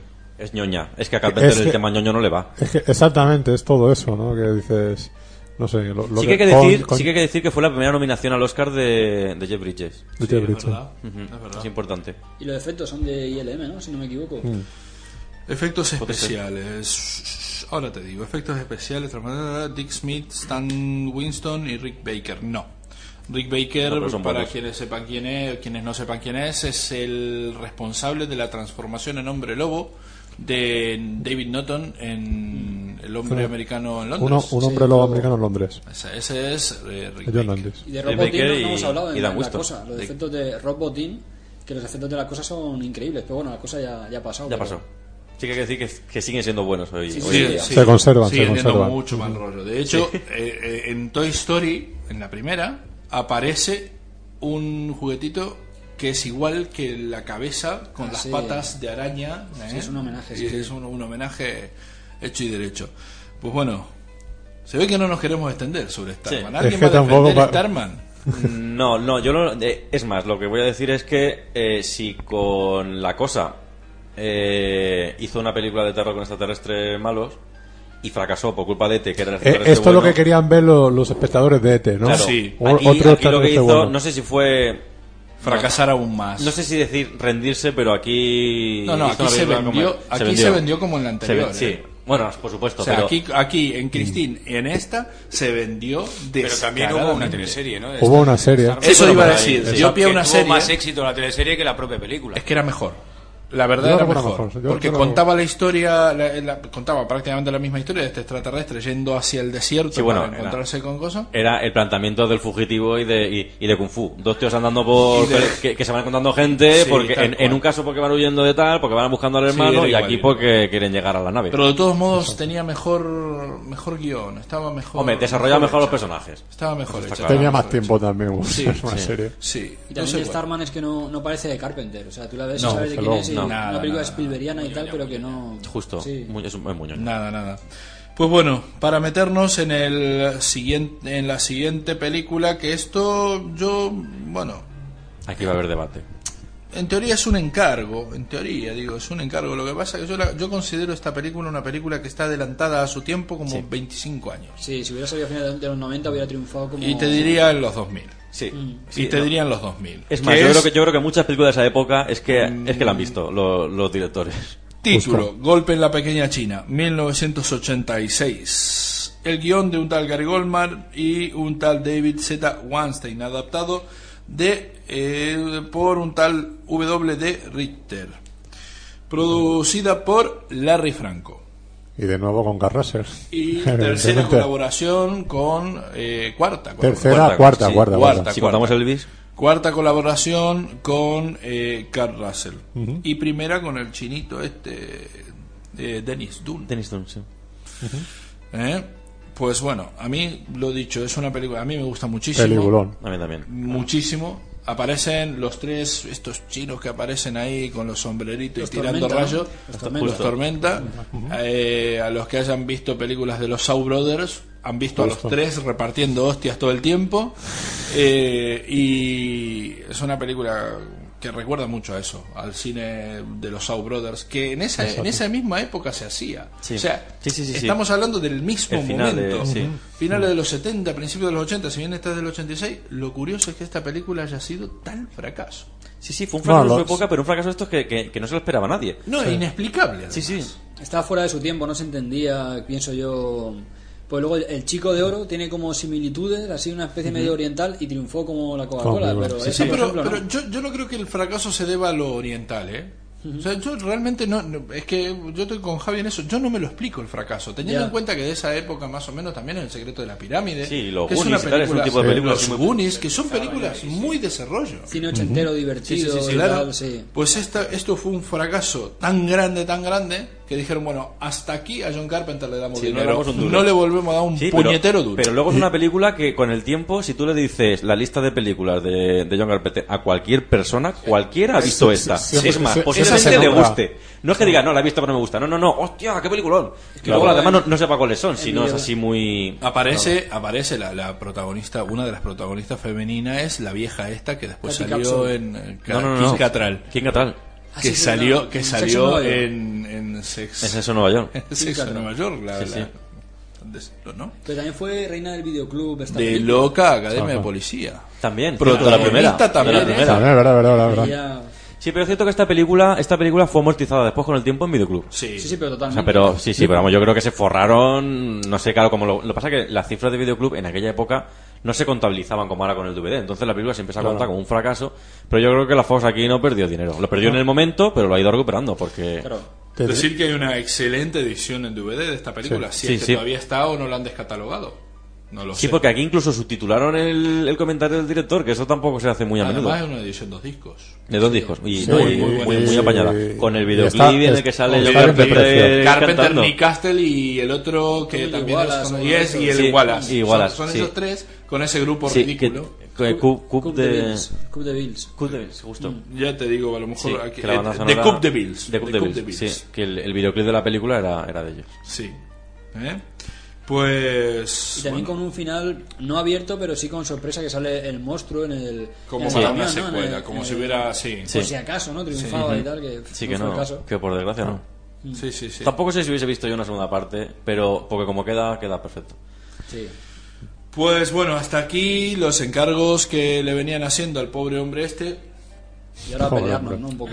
Y ahora vamos a empezar a agarrarnos a las leches. Bien, película de 1987. El regreso de John Carpenter a la serie B. Y como yo dije antes, creo que es el sitio donde mejor se mueve. El Príncipe de las Tinieblas, producida por Larry Franco. Y otra vez Donald Pleasence, otra vez Victor Wong, que ya hacía Sí. en la anterior, en Del la mago. película anterior hacía del mago, Lisa Blunt, Dennis Dunn, el chinito del anterior, Saltarín. El chinito saltarín, sí, que en esta además alta que da gusto. De miedo, aquí salto de miedo. Hombre, este eh, Jameson Parker, que en esa época era muy famosete, hacía una serie que se llamaba Simón y Simón. Entonces, ¿Es cierto? Sí, sí, sal- salió de ahí este chico. Eh, y, Y Lisa el, y el gran, gran, gran, gran, inconmensurable Alice Cooper. Oh, también, es cierto, Ah, es cierto. Bueno, yo voy a decir lo siguiente. Esta, para mí, es una de mis películas favoritas de John Carpenter y esta sí que es un remake encubierto en toda regla. Y ahí los Yo discrepo en lo de que es una de las mejores. Es decir, es... No dije que fuera una de las mejores, dije que es... Vale. De hecho, creo que es la película de Carpenter que más veces he visto. Mucha gente coincide... eh, es más, la gente no carpenteriana le gusta, le gusta mucho esta película. Me refiero, la gente que le gusta cine de terror, pero no es muy seguidora de Carpenter, siempre me defiende esta película. Cuando trabajaba en cinema me, me- pasaba a menudo. Y a mí como fan de Carpenter me gusta, pero... Me gusta mucho el ritmo, pero el guion... Le falta algo, ¿verdad? Sí, está Le ahí como... algo. Lo leí una vez en una revista y me parece la mejor descripción que hay. John Carpenter escribió un guion redondo, lo perdió y luego puso lo que se acordaba. Porque es como que está bien en unas cosas y otras cosas falla, pero garrafalmente. Pero bueno, hay, hay que comentar también, me parece, esta, el, el principio, vuelve a la serie B y vuelve la fase crítica. O sea, empieza, perdón, empieza la fase crítica. Son películas de terror que en- en- encubren otra cosa. En este sentido, en, en- esta, en ese sentido, critica mucho la iglesia, te la vende como una farsa, como que Dios es un extraterrestre y que Cristo, Cristo. tal. Cristo. Sí, Jesús bueno, un, no, extraterrestre. Sí. Y- el y mal, que- el mal habitaba la ver, tierra. ya, claro, y entonces digamos que era una especie de extraterrestre que vino a por ese extraterrestre, que el mal ya estaba aquí y vino a, a librarnos de él. Pero lo bueno de todo es que el que lo descubre es el cura y la pérdida de fe y es- esa parte del guion sí que me gusta. Pero digamos que ah, luego en otras pincha. Esta película para mí, ¿por qué dije que es un remake encubierto? Porque no deja de ser eh, exactamente, y, y yo diría casi paso por paso, igual, igual, igual, igual que, que sucedió entonces de Nigel Neely, o sea, perdón, de la tercera de Quatermass que dirigió Roy Warbaker y con guion de Nigel Neely, que es una de, uno de los eh, eh, fetiches, por decirlo, de John Carpenter. O sea, la literatura de Nigel Neely eh, lo, lo, lo obsesionó a John Carpenter hasta el día que lo conoció a Nigel Neely. O sea, después se fue toda la mierda. Hay Suele que pasar. No, no, esto es puro y duro. Fue lo, fue lo que pasó con la tercera de Halloween. Este. Entonces, eh, de hecho, en esta película llega a tal nivel con, con- con la obsesión de, de- de esa película, de la que acabo de decir, de ¿Qué sucedió entonces? qué sucedió entonces, que copia la fotografía. Mira, mira quién, quién firma la fotografía o el montaje. La fotografía o el montaje. La fotografía. Eh, Gary B. Kibble. No, la fotografía. eh, ahí fue la primera vez que cambió de, de, de, de Sí. fotografía. Pero Y- él y- firma como Quatermass en algún sitio de esta película. Es el guion. El guion. Yo sabía que Martin no Quatermass estaba, como Martin Quatermass. guionista, como Sí. guionista. Ya te digo, aquí, bueno, eh, pero es que con Kibi después mm, él sigue trabajando con, con, con este Sí, hombre, creo que hasta el final de su carrera. Hasta el final, justo, porque el, el- el primer... Es muy habitual, de, o sea, siempre tiene la imagen habitual. El primer director de fotografía de las primeras... Fue Nick Castle. No, Dick Candy. Nick Bueno, el segundo entonces. Después, Eh, luego estuvo Dean Candy, creo que se llama. Candy en la- Fue el, director de muchísimas China. películas hasta que digamos que se le, le, Sí. le salía caro, porque es un director que ya ha ganado Oscar y tal. Es el director de fotografía de la Bueno, trilogía de Regreso al Futuro y es un hombre ya con cierto nombre y, y tuvo que cambiar. Y ya con el. No recuerdo el nombre. Kibi. Kibi ya se quedó hasta el final. Gary Kibi. Este, yo ya, ya te digo, a mí es- esta es una película que me gusta muchísimo, la dualidad que existe el, el, el- entre, entre el cura y el, y el científico. Recuerda muchísimo al, a Quatermass y al, y al científico que está investigando a los marcianos, estos que también eran el mal personificado. que aparece ahí ese demonio gigantesco. La fotografía es muy parecida. Y retomo otra vez el tema del asedio. Están Sí. todos encerrados dentro de poder una iglesia, asediados por estos zombies que, que están, estos pordioseros. Es que para mí la película tiene imágenes sublimes. Sí, sublimes a mí me gusta mucho, me gusta, justo, es que me gusta mucho el ritmo. perfecto. Me gusta, eso es, el ambiente y el ritmo es perfecto, pero el guion, a nivel de diálogos y tal, tiene unas cosas muy buenas y unas cosas flojillas. Sí, Pero bueno, es- una Mira, opinión, es sí, una no, a, a mí, yo te digo, a mí lo que. lo- lo- ¿Sabes qué, qué momento me, me- No digo, pues esto siempre se lo podrían haber ahorrado. El momento de la salida del diablo del espejo. Justo, sí. Eso. Lo que pasa que, claro, tiene que tener. Muy alargada, pero es muy alargada, Pero por tiene, ejemplo. tiene que tener una lógica, porque es que si no, el final no sería no- tan contundente como Claro. es. Porque, a ver, que alguien me diga que haya visto por primera vez la película, que en el final no se tapó los ojos. O sea, cuando el tío se da vuelta, que ya había pasado todo, o sea, a mí que no me digan que no pegaron un saltón en la silla. O sea, eso es una película de miedo, cojones. Te, te, te acojona hasta el final. Entonces, eh, ya te digo, todo el juego con los espejos, eso, a mí es que la imagen dentro de la imagen, dentro de la imagen siempre me, me flipa. Y ya te digo, es una película que yo la esta y bueno y la que viene después son las películas que creo que más he visto de Carpenter, pero hasta la saciedad. El DVD, el DVD ya está rayado. Posiblemente, y, y posiblemente sean las más baratas a nivel de presupuesto. O de las más Sí, baratas. No son dos películas que se hayan gastado, No. a, a pesar de ser, sobre todo esta del eh, El Príncipe de las Tinieblas, a pesar de ser películas de efectos especiales. Sí, sí, bueno, Sí, el efecto bueno. especial que tenía era el tubo ese ahí dando vuelta y Sí, poco poco más. más, pero- También es una película de ciencia ficción si, si, si, si nos ponemos. ¿Pero cuál dices? No, no, yo estoy. Sí. Príncipe de las Tinieblas. Sí. También es una película Bueno, de hay, ciencia ficción. hay extraterrestres y tal, pero. Están recibiendo mensajes desde el futuro, Del los futuro, taquiones justo. estos que, sí, sí, sí, Muy bueno, por cierto, el final de los, de los taquiones, el, el plano final de El los taquiones, es es decir, me cago en la mano. Es que Estaba ahí. realmente vos fíjate, es, es, esa, es que ese final, vos decís, bueno, lo del diablo, pero es que si es que si la chica no se cae dentro, no hay final. Claro. O sea, entonces... Ni principio, porque al final viene todo de ahí. Claro, por eso, película. Pero también el, el problema quizá que tenga la película es la, la factura. La factura de la película es muy de, muy de serie B. Entonces eso ahí a lo, a- hay cierta gente que le puede tirar para atrás. para Comparas con Golpe de la Pequeña China o incluso con Están Vivos, siendo también en serie B. Y la factura es, es como mejor. Esta es muy serie B en estado puro. A lo mejor porque quiso hacer un homenaje a Quatermass o no sé qué quiso hacer ahí. Y eso Es que- hay gente que le tira Es para que atrás. sí, es que yo la, la película de Quatermass, de la, la tercera, eh, dirigida por Roy Warbaker, sí que eh, yo siempre las he visto prácticamente como una misma, como una unidad, porque ya te digo, hasta la fotografía es igual. Claro. Más sucia, ¿eh? Mucho más sucia que la de, que la de Roy Warbaker. Pero, pero este, el color verde, el- si se fijan en el color verde de las dos películas, es el mismo. Claro. Es el mismo. A mí, ya te digo, a mí la película tiene momentos brillantes. Eh, Alice Cooper atravesando con el cuadro de bicicleta. La bicicleta, tío ese en el momento, callejón, O el que se desparrama en, en- afuera. Que es el primero en, en- en pirarse diciendo que están todos zumbados ahí adentro. Y después se asoman y le salen todas cucarachas. Esa Sí. es una- eso es lo más queroso que se pudo haber filmado. Pero bueno, ahí está. Fernando. Ah, yo, ya, yo ya lo he dicho antes. Con lo de Javi, comparto con Javi, que no. No es de mis preferidas. Pues siguiente película ya con productora propia. Sí, sí. También para Universal. Están vivos. Producida por Larry Franco. Bueno, para Universal, creo que la Universal solamente distribuye. Eh, bueno, Alive Films para Universal. Y la anterior es Alive Films para Carolco y Universal. ¿Eh? Ahí está Bueno. la cosa. Están vivos. Con eh, nada más ni nada menos que el luchador Roddy Piper. Roddy Piper y Keith Davis, el negrata que habíamos nombrado antes. Y Meg Foster.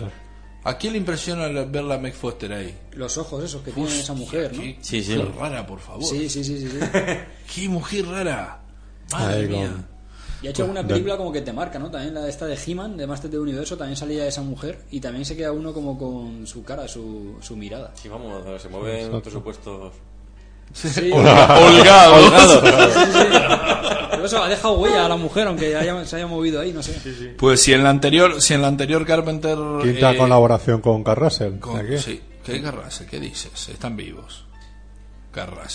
Roddy Piper. eh. No, lo que pasa es que recuerda. eh, yo creo que lo sí, busco a propósito cierto, porque tiene ahí un tipo de, de cara muy Eh, parecida. Se me ha ido la cabeza, verdad, cierto. si en la anterior criticaba lo que decía Javi con respecto al establishment de la iglesia y al poder y cómo decidieron ocultar que el mal existía para convertirlo en una chorrada, Mm. en esta lo que hacen es plena época Bush. Bush Reagan, ¿no? ¿Está? Están vivos. ¿Pero de, de qué época es? Del 88. 88. 88. Claro, Bush padre. Cierto, es cierto. sí. Bush padre, plena época Bush padre, para criticar el, el poder. Porque aquí es Hay, hay que decir, hay, hay que decir que Carpenter es un demócrata, confesó y, Sí, y sí, radical. Sí. Pero también esta película, en, en la época podía ser una película más, pero también como adelantada a su tiempo. Hoy en día tiene mucho más fanáticos, con todas las historias que hay de Estados Unidos, del 11 de septiembre, De si control. es la verdad, si no es la verdad. Esta película destapa un poco todas las mentiras que puede haber, y es una película bastante conocida entre los conspiranoicos, ¿no? Sí, sí, sí. Ah. Mm. Sí, todos los de mensajes que hay ocultos, subliminales, el- todo eso. Hay ¿no? ciertos De- planos en los mensajes ocultos que me parecen de quitarse Claro. el sombrero. Porque, bueno, para que no lo sepa, en, en, en los billetes de dólar, bueno, los billetes americanos, pone eh, In God We Trust, en, en Dios confiamos. Y entonces Mm. la película va de que se pone unas gafas y ven me- ciertos mensajes ocultos que solamente se ven con esas gafas. Entonces en los billetes de dólar, en vez Y de a los poner eso- extraterrestres. Ah, y bueno, justo, y la gente extraterrestre que está por la calle y que casualmente, casualmente son los que controlan el poder del país, eh, son extraterrestres. Entonces, eh, con, el- con las gafas el mensaje que se veía era este estudios en vez de In God We Trust. A mí me pareció eso de estos estudios, el dinero me pareció, no solamente con el dólar, me pareció brutal de decir, madre mía, aquí el que diga que no hay crítica en esta película es que no la ha visto. mensajes de Claro. casaros y reproduciros, sí, sí, sí. trabajar, dormir ocho horas, Justo, no sé justo, sí, sí, sí, sí, de estar explotado ahí. Pues aquí la fotografía otra vez es de Gary Kibi, este, el director de fotografía que decíamos antes. Hombre, a mí esta película es pura serie B. Y a mí, como es el cine que más me gusta, A mí me gusta mucho la película. Entretenida, es entretenida un rato. Sí. Sobre todo los 10 minutos esos que comentábamos antes. eh, la pelea. dándose de Claro, hostias, ¿no? vos fíjate, la gente, o sea, mucha gente critica eso y yo es una escena que cada X tiempo me queda todavía un vasito de cerveza y me pongo la escena de la pelea entre ellos dos, porque sé que son 10 minutos que me la paso de puta madre viendo cómo estos dos se dan de, De leches. hostia, Y es claro. muy importante en la película eso, como es importante el momento donde Roddy Piper lo va siguiendo a Kid Davis y el otro se mosquea porque lo viene siguiendo. ¿no? Pero- Es una pelea de conocimiento, o sea, una pelea de a ver hasta dónde llega uno, a ver hasta dónde llega el otro, para poder hacerse amigos, para poder ir a pelear contra ese invasor juntos, ¿no? Eso es verdad, pero también es un homenaje a Roddy Piper, conocido aquí como el gaitero. Es un homenaje a, a la la lucha, lucha libre. libre. Y a- hacen llaves de lucha libre, hacen un suplex, hacen un tal. Y es también un homenaje a, Claro. a los que les Yo sí que es cierto, siempre lo he dicho, es decir, es, eh, es cierto lo que tú dices, pero, pero a nivel de ritmo, no es que se haga larga, porque no, pero no, corta mucho la película. no te aburres, pero dices, es un parón de ritmo que se tienen tanto tiempo peleando. Cuando ya empieza, justo cuando, cuando descubres todo el, todo el sarao, dices, a por ellos, toma peleita de 10 minutos. Y lo de 10 minutos no es una manera de hablar, es que dura 10 es minutos. son Minutos. 10 minutos, Son 10 que no coña, que son 10 minutos. A mí es que ya te Ponte digo- las gafas, que no quiero, ¿no? Sí. Además eso porque porque el tema está en que uno quiere que el otro se ponga las gafas Exacto. y el otro no se las quiere poner y se le a hostia. Dice, vamos a ver, no se las quiere poner, que no se las ponga. Y el otro, no, ponte las que no te cuesta nada. O sea, que decir, es, tan, es una pelea tan infantil el, el, el fondo. Pero ahí es que yo creo que ahí es, es donde, est- donde entra el juego y justamente es el conocimiento del límite del otro. O sea, uno no se las quiere poner por cojones y el otro se las quiere poner por cojones, cojones, también. Claro. Entonces es, a ver, ¿hasta, hasta qué límite tenés tus cojones y hasta cuál, hasta cuál los míos? Ahora, yo me quedo con la frase de la película. He venido a masticar chicle y patear culos. Y no tengo chicles. Ya está. Que ha sido repetida hasta en Padre de Familia. ¿Eh? Claro. Pues bueno, una edición en DVD, bien, Bien. y ya está. Mm, Hombre, yo echo de menos que ya es como... Extras y cosas Esto tam- así. no, esto- hay alguno, pero muy poco. No tiene No. extra la película. No, No, no, no, no, no. el tráiler creo, pero no, no, lo- los extras más o menos lo ves una vez y tal, pero el subtitulado del comentario de, de Carpenter no viene. Para el que no sabe inglés es una putada. Hay que decir que, pues si alguien tiene alguna en casa, los comentarios de, de Carpenter de sus películas son lecciones de cine de hora y media, puras y duras, se aprende más cine ahí que con un libro. Es una pena, es una pena que aquí que aquí no estén las mismas ediciones que en Francia. Las ediciones francesas de, de John Carpenter son eh, un auténtico lujo. Pero cuando digo lujo, son cada una de sus películas en unas cajitas de terciopelo, con dos discos, un libro y postales. Son maravillosas Como aquí. las ediciones. Pero sin subtítulos, o sea, como son los franchutes que editan para ellos nomás. En inglés con subtítulos en francés y con suerte. ¿Viste? Bueno, eh, Iván, parece que te, te va a tener Sí, que ir ahora mismo. Compañero Javi, también nos tenemos que ir ya, tenemos otro compromiso, pero bueno, Yo me gustaría que, bueno, antes de que te vaya y tal, eh, eh, así un poquito repaso las películas que no hayamos nombrado de Carpenter, que se te queden en el tintero y tal, por lo que quieras destacar y, y todo eso, aprovecha ahora. O calla Sí. para siempre. Eh, bueno, así rápidamente, si no me equivoco, la siguiente, El Hombre Invisible, también película por encargo, no tengo nada que decir, eso ya os lo dejo a vosotros. Luego sería En la boca del La miedo. Boca del Miedo, el 93, que salió aquí en el 95. 95. creo. Y esa película que está, está bien, pero es Se película- filmó en el 93, se estrenó en el 95. Sí, tardó dos años y por eso coincidió con la del Pueblo de los Malditos. Pues exacto, exacto. prácticamente a la vez. De el, me gustó, me gustó en La Boca del Miedo, pero creo que es una película imposible. Parte de un guion imposible, muy difícil de contar, que lo que se está escribiendo, lo que se está viviendo, y creo que reflejar eso en cine es bastante complicado. Solamente digo eso. El Pueblo de los Malditos me parece un remake que está bien, pero con tinte de TV movie. ¿Ves cómo es que había remake? ¿Eh? Sí. Pero es que tampoco es igual. No es igual, pero bastante similar, no como la otra. Cierto, ha salido al final el, De hecho, esta el es remake que decíamos. Sí, justo, es cierto. Luego la siguiente, Vampiros, que a mí me gustó, me parece... La siguiente es Rescate en Los Ángeles. Ah, bueno, sí, la de 2013. 2013 como La que tenemos aquí el póster. A mí no me me parece tan mala, quizá porque soy fan de, de Plisken, pero la primera es mucho mejor. O sea, que luego la podéis despotricar tranquilamente que sin problema. Vampiros sí que me gustó Yo es bastante. que tengo problema con el uso del CGI justamente en esta película. Sí, se nota un poco, ¿no? De- Bueno, pero Poco, lo, pero si yo, lo si hizo yo a propósito. lo hago mejor. Lo hizo a propósito. claro. Esperemos. No, sí, sí, lo hizo a propósito porque como siempre ha criticado el, el CGI y nunca le ha gustado, lo hizo malo a propósito. Lo pasa claro, eso si no te lo explica al principio de la película en una frase, pues la verdad es que la gente dice, qué cosa más cutre. Claro. Pues- Aunque en la época era pasable, ¿no? Sí, en el no, 96. no, no, No, no, no. cine En la época no era pasable. Parecía un videojuego. que la vi en cine y dije, la escena del submarino parecía un videojuego. Era Sí, sí, era- un videojuego de la época, me refiero, no de los de ahora Y que... cuando surfean. Cuando surfean. Bueno, sí, también. Ah, ahora, comentaremos. Y luego Vampiros, creo que la siguiente. A Sí. mí Vampiros sí que me gusta. Quizá, en mi opinión, es lo último bueno así en cine que ha hecho, que ha hecho Carpenter. Una película que creo que, no sé, funcionaba bastante bien. Salía además Laura Palmer, que yo también soy fan de Twin Peaks. Estaba ahí Sheryl Lee. Y bueno, el quinto o sexto hermano Baldwin también salía el Exacto, Danny Baldwin. Daniel Baldwin, James de- Woods, que es James el Woods, que ahí, el- Ahí se sale. ahí brutal. Sí. Y Luego- Thomas Griffin. Que no nada que ver con Peter Griffin. ya ves. Después, Fantasma de de Marte, Marte. si no me equivoco. Sí. Que bueno, que la respeto porque soy fan de Carpenter, pero no me parece una gran película y creo que no a la gente tampoco le gustó mucho. A Las mí sí. colaboraciones que ha tenido después Hombre, está- bien que haya gente que, que Sí. lo No, pero sí que es cierto mantengamos que ahí. no aporta nada. Te lo pasas pipa, pero no aporta nada nuevo. Tiene tintes un poco de la, de la cosa, ¿verdad? Así como que... Más que nada de Te refleja asalto no, a asalto, claro, sí, tiene un a poquito de. Pero un sin poquito- esa fuerza, ¿no? Sin esa... Hombre, es un grandes éxitos. es Sin esa garra. cosas que ya ha hecho en otras películas. Yo creo las que es una pero- película que hay que ver más de dos veces. De verdad, ¿eh? Sí, sí, no, no es verdad. Sí. Va ganando, ¿eh? O sea, yo la vi una vez, mm, dije, "Ugh". La- cuando la vi una segunda y una tercera vez, me... Y también en parte adelantado bueno. quizá por Jason Statham, que sale en esta película y actualmente una película con ese hombre, le pones la cara en la portada y hubiera vendido más. Posiblemente fuese su primera película en Estados Unidos. Sí, Sí, fue su primer película en Estados Claro. Unidos. Sí, a mí me llamó la atención que trabajara con Carpenter, nada más y nada menos. Digo, pues ya te quedas aquí. claro, hombre, este que hace películas de acción, así un poco chusquerías, pero que venden, pues le respeto, pones en Marte y hubiera vendido La igual. chuquerilla. Hace películas muy buenas. ¿eh? ¿Eh? Más respeto, que Bueno, hace bueno. película buenísima. Esa de Crank y... Efectivamente. ¡Hostia! ¡Esa es una buena! A mí me, me entretuvo, pero bueno, que no. Ahí, ahí queda eso, ya. Y bueno, luego las colaboraciones que tienen para la televisión en la serie de Master of del Horror. Master creo, que, creo están bien. La de. Pro-Life. eh, Cigarettes Burns, Y esta la Cigarette primera que Burns. tiene, está bastante bien. eh, Y la otra, la de Pro-Life, se le escapa al final un poco disparatado cuando sale el demonio este del suelo y tal, pero bueno, bien. es Tenía que pasar.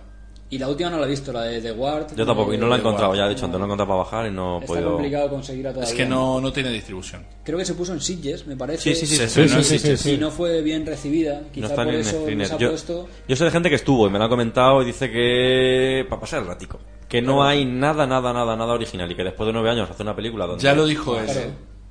Él, de todos modos, cuando la película se presentó en Estados Unidos, eh, hizo un. eh, no- pudo estar en, en- en el estreno de la película, no sé por qué, creo que estaba rodando otra película. Pues que se sepa que tiene dos películas más Sí, ya terminándolas. Sí.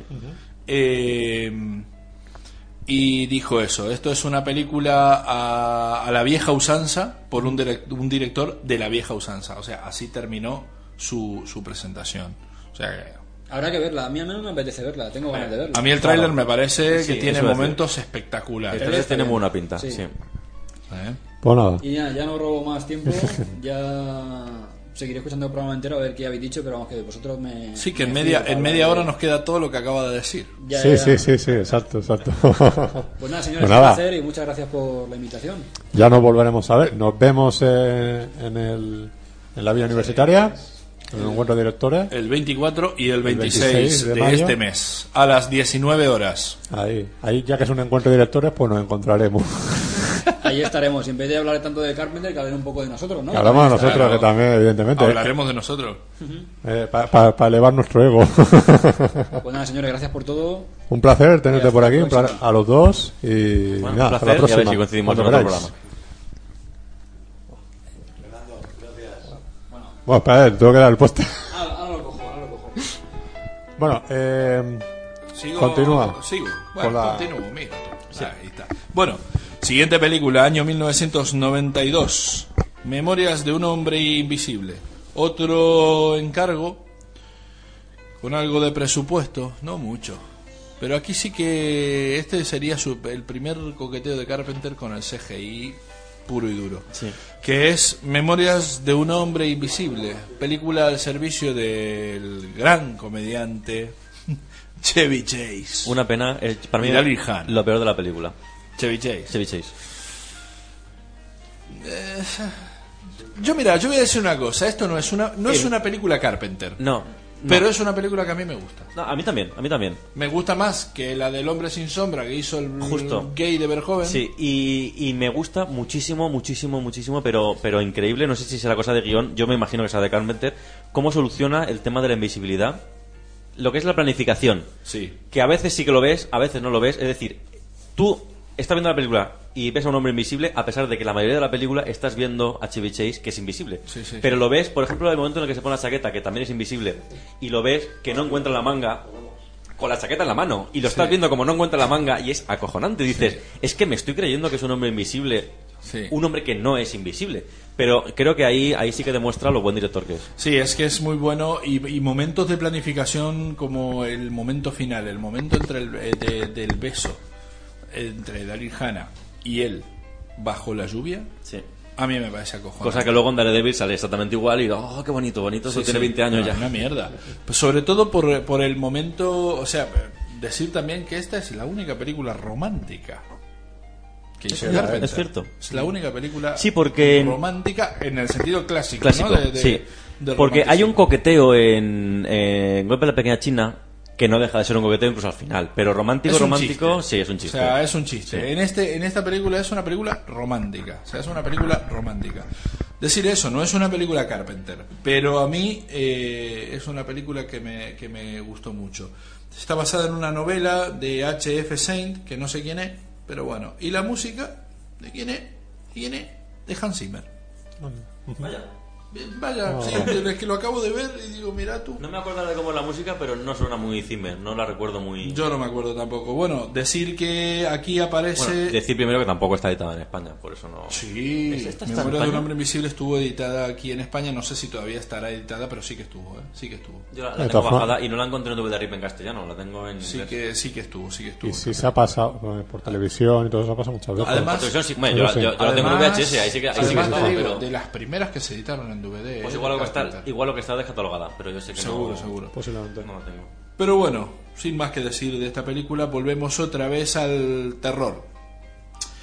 En la boca del miedo, 1995, año de estreno, año de La de producción. Body Bag, fue ¿la vas a contar 1900 en televisión? Body Bags. No, es que es la única, la última que nos queda de, Vale, de es que Body esa me Bags. parece muy buena. Body Bags, año 93. Esta película por segmentos que hizo junto con Toby Hooper, mientras Carpenter dirigía tres, Toby Hooper uno.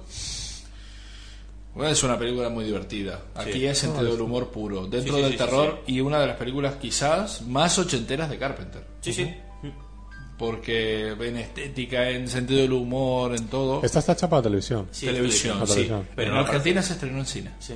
Es que, es que la, la factura, quitando, sí, sí, quitando sí. formato, que no es panorámico, lo que es la factura, incluso los actores, porque ahí salen ahí actores haciendo cameos, salen actores y directores. Sí, Se sale, gusta sale muchísima gente. Hay- hay- hay a, a mucha nombrar. cara conocida. John Carpenter, Tom Arnold, Tom Hooper sale también, Robert Carradine, eh, David Norton, Peter Jason, que salió en El Príncipe de las Tinieblas. Sí, esto ya se convierte en habitual. Sam Raimi, Wes Craven, eh, Josh Backflower, que ya viene saliendo, Sheena Easton, Deborah Harry, Greg Ni- Nicotero, Mark Hamill, Twiggy, John Agar. ¿eh? Quienes no sepan quién es John Agar, es, es el, justamente la cosa de la película de Frank Nivi.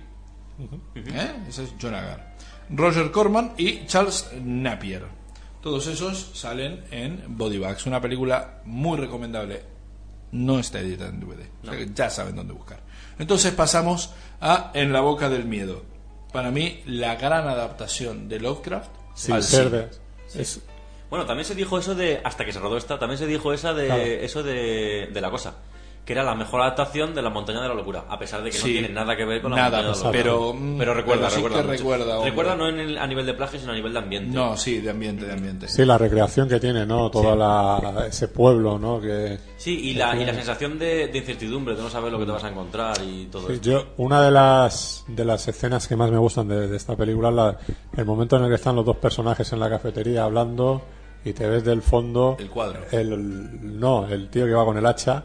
Hostia, qué bueno, qué Ah, al principio, al principio, o sea, acojonante. exacto, que, que ta- Porque y, lo y se- el mundo menos, menos los protagonistas. Claro, que lo está viendo todo el mundo, digo, viendo la que digo, está liando claro, y esto es de palique. Y está viendo eso y se está acercando ahí al cristal, digo, se va a cargar el cristal. ¿Sabes? Digo, digo, madre mía, ese, ese momento me parece que. que Esta es una película que tiene muchísimas referencias, eh, tanto literarias como cinematográficas también. Otra vez la fotografía es de Gary Kibi. Eh, decir que el escritor que están buscando se llama Sutter Kane, que es como Stephen King. Sí. Y el pueblo al que van se llama Hobbs End, que es el mismo nombre que tiene la estación donde encuentran la nave extraterrestre en que sucedió entonces la tercera del Doctor Quatermass. No, sí, es que... Si este Sí, hijo pero, puta, eh, por, por tres, de, de tres cosas cogía ahí. Hay que decir una cosa, eh, hay, hay guiños ocultos, claro, con nombres cambiados, pero aparte de la referencia de los nombres, todos los libros de Stephen King suceden en el mismo pueblo, eh, no me acuerdo cómo se llama. Sí. No, es algo de Faro. No, recuerdo el nombre. Pero todo pasa en el mismo pueblo. Y aquí todas las novelas pasan en el mismo pueblo, con lo cual también es un guiño. Y creo que en la, en la novela de Lovecraft también pasaban todas en el mismo pueblo, o no recuerdo. En Providence, pero no. Depende de la época. Sí, Depende Pero de bueno, la de Stephen King sí. Entonces era una especie como de homenaje a los libros de, de Lovecraft, pero yo posiblemente, pues si la gente no había conocido, de, puedo decir que tal vez lo, lo camufló como de Stephen King, que la gente sí que lo conocía. Sí, aquí Sí, tenía- la señora del hotel, cosas. la señora del hotel tenía el apellido Pickman, que es un relato de Lovecraft que se llama el modelo Pickman, que era la mujer esta que, que estaba más loca que nadie. El cuadrito ese de mierda que se movía. El cuadro, yo me, recuerdo cuando fui a ver esta película, muy no- mal no- rollo. nadie quería venir a verla. Es que esa película de miedo y me fui a verla solo. Una de las peores cosas que he hecho en mi vida es irme a ver esta película solo. A mí me Porque la escena del cuadro, cuando el cuadro se mueve, no he pasado tanto miedo en mi vida y solo en, el- en un cine, porque en tu casa dices, tira que va, apago el vídeo y me voy, pero en el cine fue de decir, ¿ahora dónde me meto yo? Pues aquí aparecían también eh, Sam Neill, Jarg- Jargen Prosnow eh, y Charlton Heston, eh, que hacía del jefe de la, Sí, es cierto. de la editora, El- el de- editor. que manda a buscar a Sutter Kane, que Sam Neill es el... ¿Cómo se llama? El, El investigador. investigador de la De la- compañía de, de seguros. seguros. Hay, hay que decir que eh, caras conocidas está la de, la de Charlton Heston, pero todos los actores habían tocado ya anteriormente el cine de terror. La chica era la de Noche de Miedo. Sí. Eh, Jargen Prosnow, bueno, Charlton Heston ha hecho también cine terror Fantástico. Fantástico. fantástico, pero también ha hecho bastante y todos, casi todos los protagonistas habían hecho algo de terror Sam anteriormente. Neill ya había salido en, en Memorias de un hombre invisible junto, Sí, justo. o sea, junto a Carpenter. Siguiente película, 1996, y ya nos queda poquito, ya estamos casi, casi al final. Digo casi porque todavía queda un poquito. 2013, Rescate No, no, de no, los no, el pueblo de los malditos. El pueblo de los malditos. Ah, perdón, sí, me la salté, me la salté, perdón. El pueblo de los malditos. Con Christopher Reeve. Con, sí, aquí sale mucha gente famosa. ¿Qué es? Christopher Reeve, Vamos a dejarlo en conocida. Sí. Michael Paré, Mark Hamill, eh, Peter Jason otra vez, eh, Karen Khan, John Carpenter sale haciendo el chorra por ahí y un montón de niños. Que es lo peor que pueda haber en una película, niños. Bien. Ni- pero ni- estos son niño mal con mala leche, ¿no? Sí, niños como Pero estos son mal rolleros. Como dije antes, vale, remake, no remake, a mí me la Claro. suda. Esta es mejor que la original. Sí. A pesar de que la original también me gusta. Hombre, pero esta sí que evidentemente sí que puedes decir que es remake, remake. Sí, remake, sí. Porque- sí. Porque Además no también fue encargo, ¿eh? No están basados en... Bueno, sí, creo que sí que hay un libro. Están basados... Sí, porque de hecho... Claro. Sí, sí, sí, sí, hay un libro que... No, se- Hay no se llama El pueblo de los malditos. No, ya, pero quiero decir, pero... Que no está basado... Se es decir, el título el original libro- no se llama El pueblo maldito, es el- los, los pícaros de no sé qué, no, No, me acuerdo cómo era. Justo los cucos. Midwich Cucos. Eso. Son unos pajaritos los cucos. Esos. A mí es una película que me gusta muchísimo. Cuando vos te crees que hay un protagonista, ese protagonista muere a los tres minutos. pues eso, es una película que me gusta mucho. Y bueno, no tengo mucho más para decir de esta película. No, no Quizás es una de las que menos veces he visto de Carpenter. Porque es que como me la acuerdo muy bien. Sí. No, además, bueno, es una de las que menos veces hemos visto, pues yo tampoco la he visto, pero es de las que más veces es en televisión, porque esta la hacen cada Claro. dos o tres meses en alguna cadena. Sí, decir que la edición en DVD es muy mala es de la época de cuando Universal editaba DVDs aquí sin subtítulos Sí. Y bueno, solo está en español. Aunque ahora creo que la han editado en Blu-ray, sí que tiene. Ya, bueno, eso sí lo han que hecho le han puesto subtítulos. también con, la cosa. con la cosa. Sí. Que La edición en Blu-ray lleva. Sí, pero lleva porque lo que se hacía en España era coger la, la edición inglesa y cambiarle la carátula. Pero entonces, claro, está hecha para ingleses. No, si no sabes inglés, estás más perdido que perdido. Ya, es terrible. Pero bueno, ahí está. eh, si no, cómprensela en el exterior. O ya saben. Bien, siguiente película. Ahora sí, 2013, Rescate en Los Ángeles. 1996. Yo so- Otra vez, perdón, en la producción de Brasil. De Brasil, es cierto. ¿Eh? De Y Brasil, Carl que, Russell. que sería de sus últimas películas, porque murió por aquella época. Sí, puede ser. Ya las siguientes no está, no está. Ya la siguiente está sobre la actual mujer. Posiblemente sea la productora porque era la productora de la primera. Yo creo que tendría los derechos Sí. De, del personaje de, de, de, de Plisken, sí. ¿Eh? Este, bueno, yo Ah, y era la guionista también, claro. Era, era aquí fue guionista también de la junto Claro, con con- eh, con que también colaboró. con.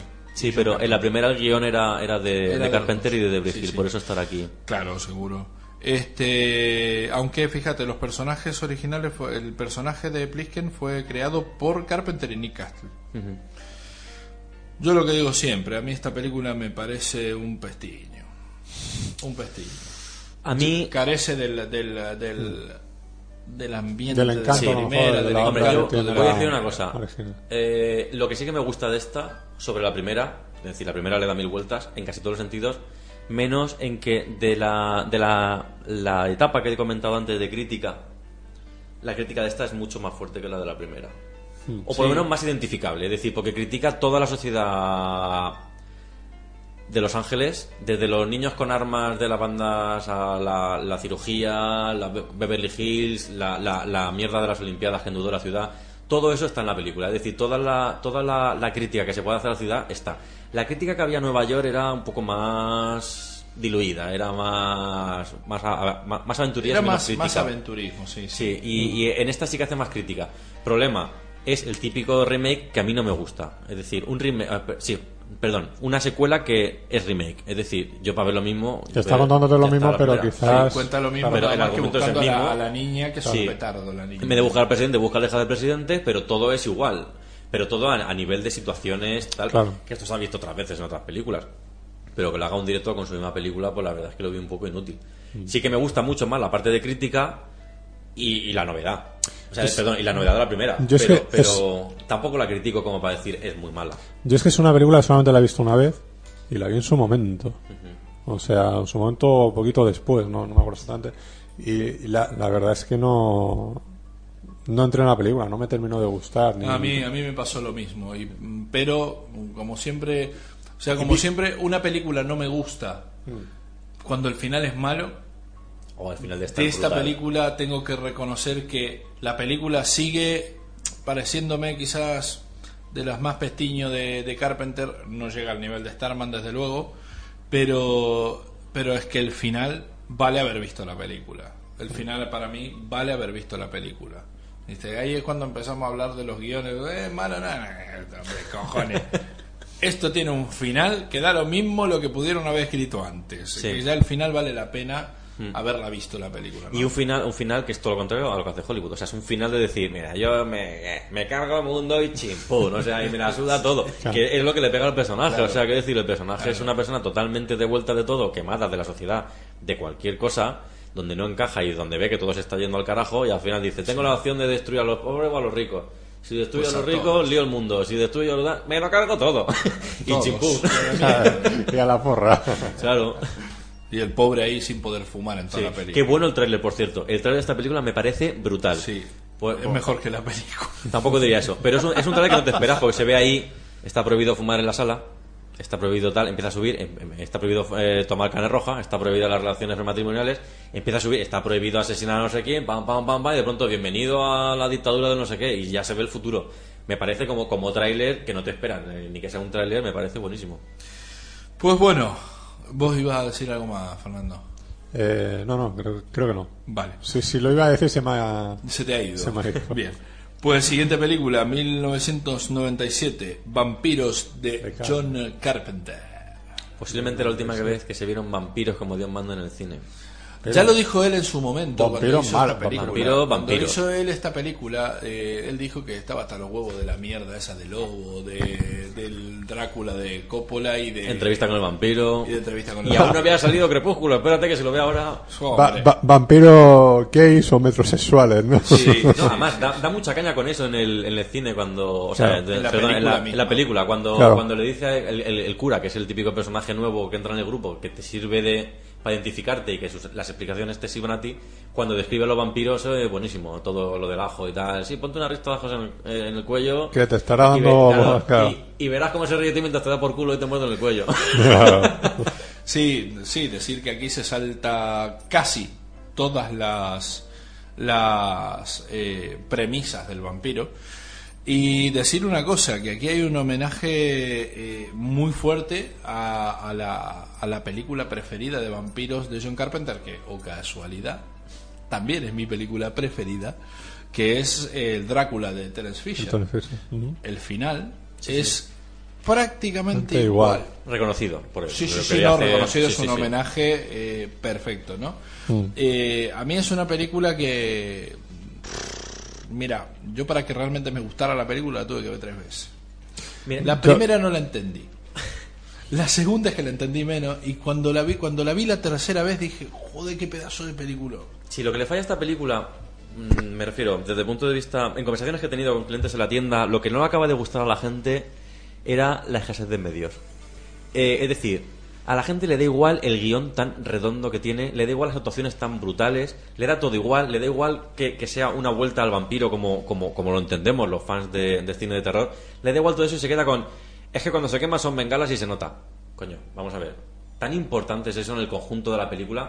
Claro. A mí me, eso es lo que me, lo que me, me da pena porque es brutal. Y la escena, una escena para quitarse el sombrero, es decir, suspense en estado puro cuando tienen que meterse por el montacargas ese con el cura que dice voy yo, es que eres novato, voy yo y están todos acojonados como tú, o sea, estás nervioso, estás en el asiento como diciendo la va a liar, la, la va a liar y estás, estás en tensión, o sea, no, yo no, he estado, no, no había estado en, en tensión en la película de vampiros eh, hacía mucho Luego el mucho momento, tiempo. el momento que muestran a la chiquita, que ahora no me acuerdo cómo se llama el personaje, que se llama Katrina, entrando a la habitación y el vampiro colgado desde, desde, Desde atrás, sí. Ese momento es, pff, es brutal. Bueno, y el, la asociación eh, al sexo que ha tenido el vampiro del principio, o más, sí, al sexo más que, más que a, siempre se ha dicho que es el más romántico de los, de los, De los monstruos, sí. pero realmente es el más sexual de los, de los, de los monstruos, porque cuando le muerde y para, sacar sangre y en vez de morder en el cuello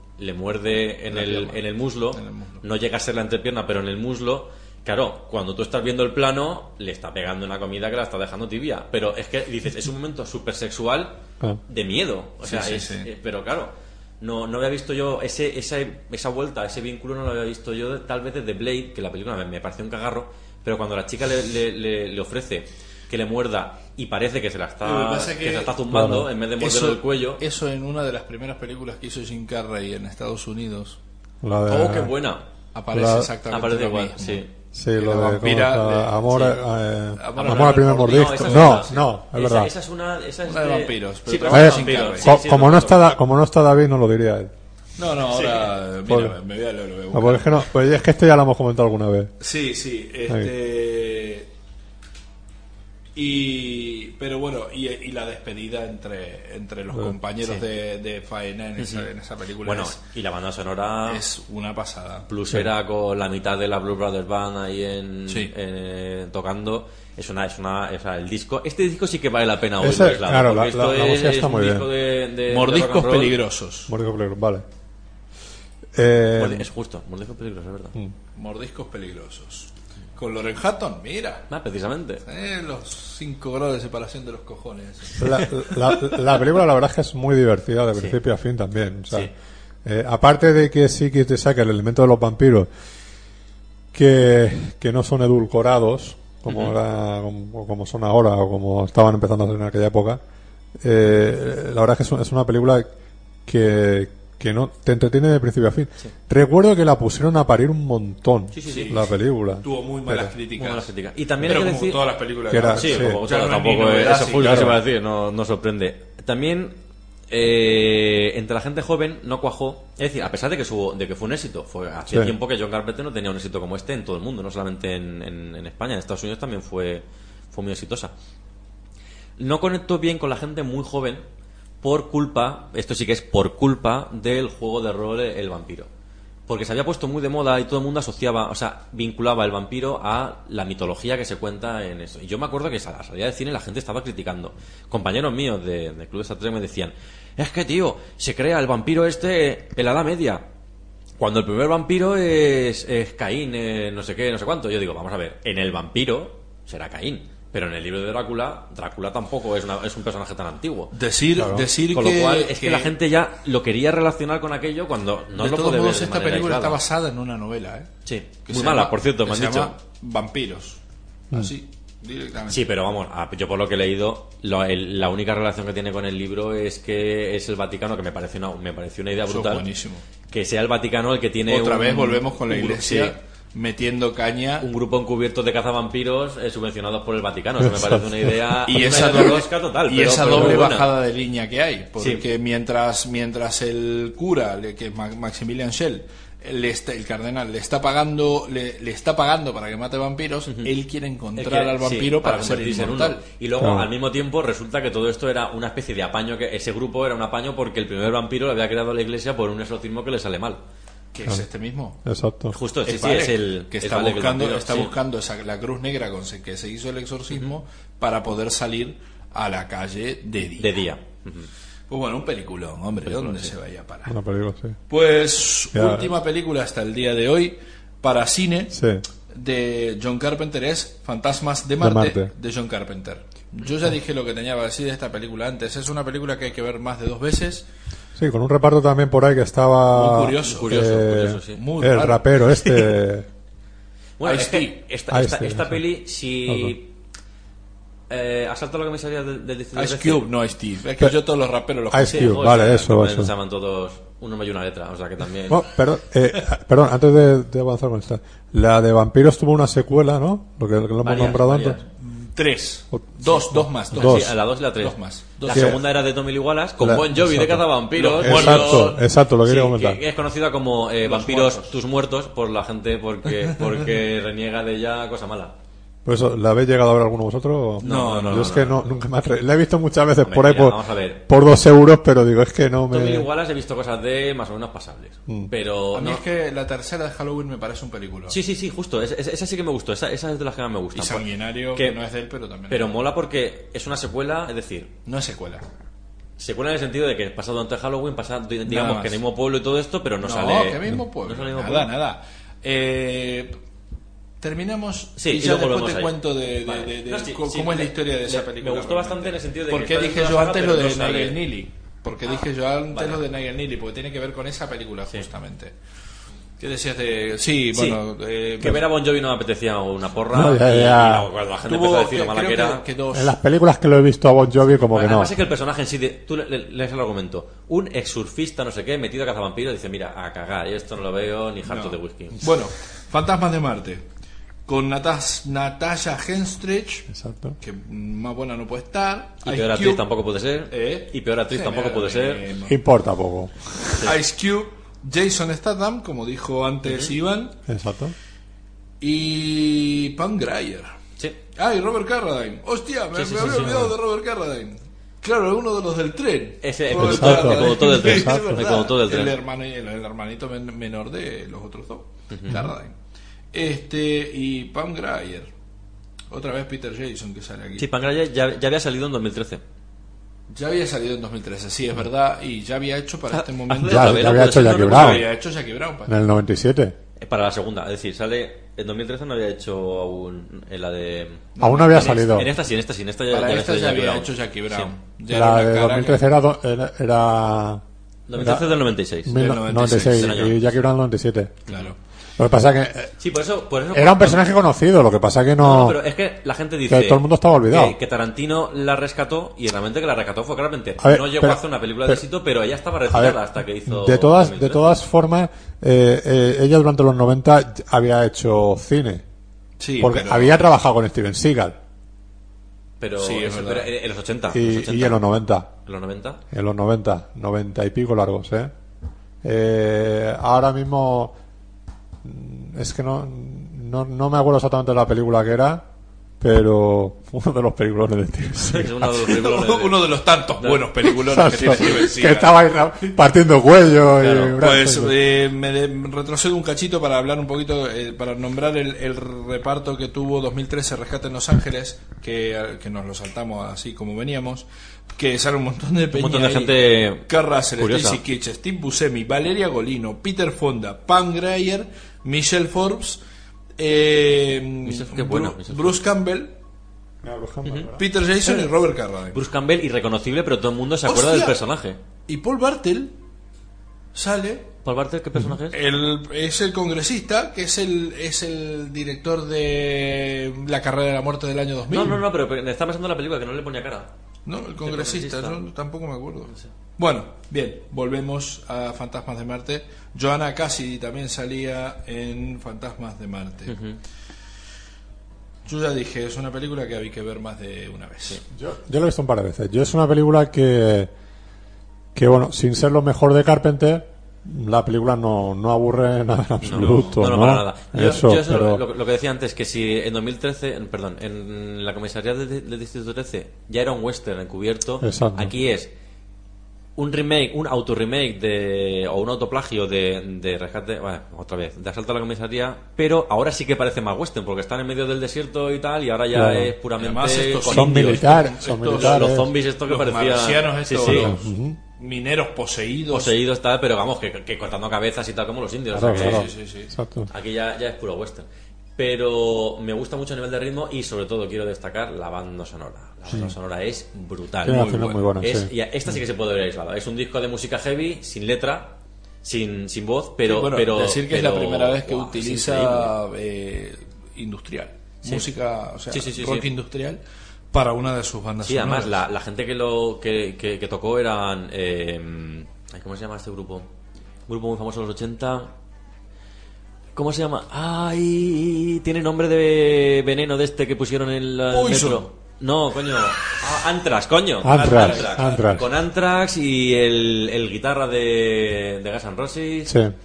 Eh, era gente era gente muy muy curiosa metida ahí en, No, la banda sonora. y es muy cierto, lo que decía antes. Todo junto, me refiero. No es que Claro. toquen cada eh, Sí, sí, por sí. separado, sino que reunió un grupo él eh, para, para hacer la, la música. Y lo, y lo que decía Iván, ¿no? De, al respecto de Stata, ¿no? Que si. re- realmente, porque en aquella época todavía no era No un. lo rom- conocía nadie. no era un rompedor de Sí, yo fue la taquilla. primera película que vi, porque vi las, las de, las de Snatch y tal, la vi de después. Yo, La había, la visto, yo había visto eh, Logan Stock y que él, él- él era uno de los personajes y, y luego ya no me acuerdo cuándo fue Snatch, Cerdo, Cerdos y Diamantes Es siguiente a esta. en el 2000 ¿no? Pero fue 2000 2001 por es ahí siguiente a esta. La de Snatch, que también es en Estados Unidos. Sí, no es en sí, Inglaterra. sigue- Sí, esa es coproducción, pero sí. o sea para el ahí. 2004 o así Eh, Snatch no me acuerdo, pero, yo es, creo que es del do- un poquito antes pero ¿eh? es siguiente a es siguiente a Sí, Fantasma de Marte. Fue después de 2001. De, de este, decir 2001, de- después de, de Fantasma de Marte. Es Sí. siguiente Vale. a Fantasma de Marte. Vale. Por eso, o sea, ya a partir de ahí, ya es cuando, cuando el Statan ya, ya se hizo una. Claro. Empezó a hacerse una mega Sí. estrella, ¿no? Claro, y yo, yo no hace mucho, cuando me vi todas estas de. Bueno, he visto solamente la primera de Transporter, ¿no? Y, y la, las dos películas Muy entretenida, a mí Transporte me gustó. Los dos películas de Grant. Las- Espero, espero que no esté siendo sarcástico. No, no, no, no, que me parecen súper divertidas. No, sí. eso es que- sí. es que me lo- vamos a ver. es que me lo paso bomba. Es que eso se ha perdido. En los 80 había cine para pasártelo pico. Claro. Es decir, yo no le iba a pedir a Rambo que me mostrase un mensaje de decir, Dios mío, lo que he visto aquí. No, era una película de tiros y punto.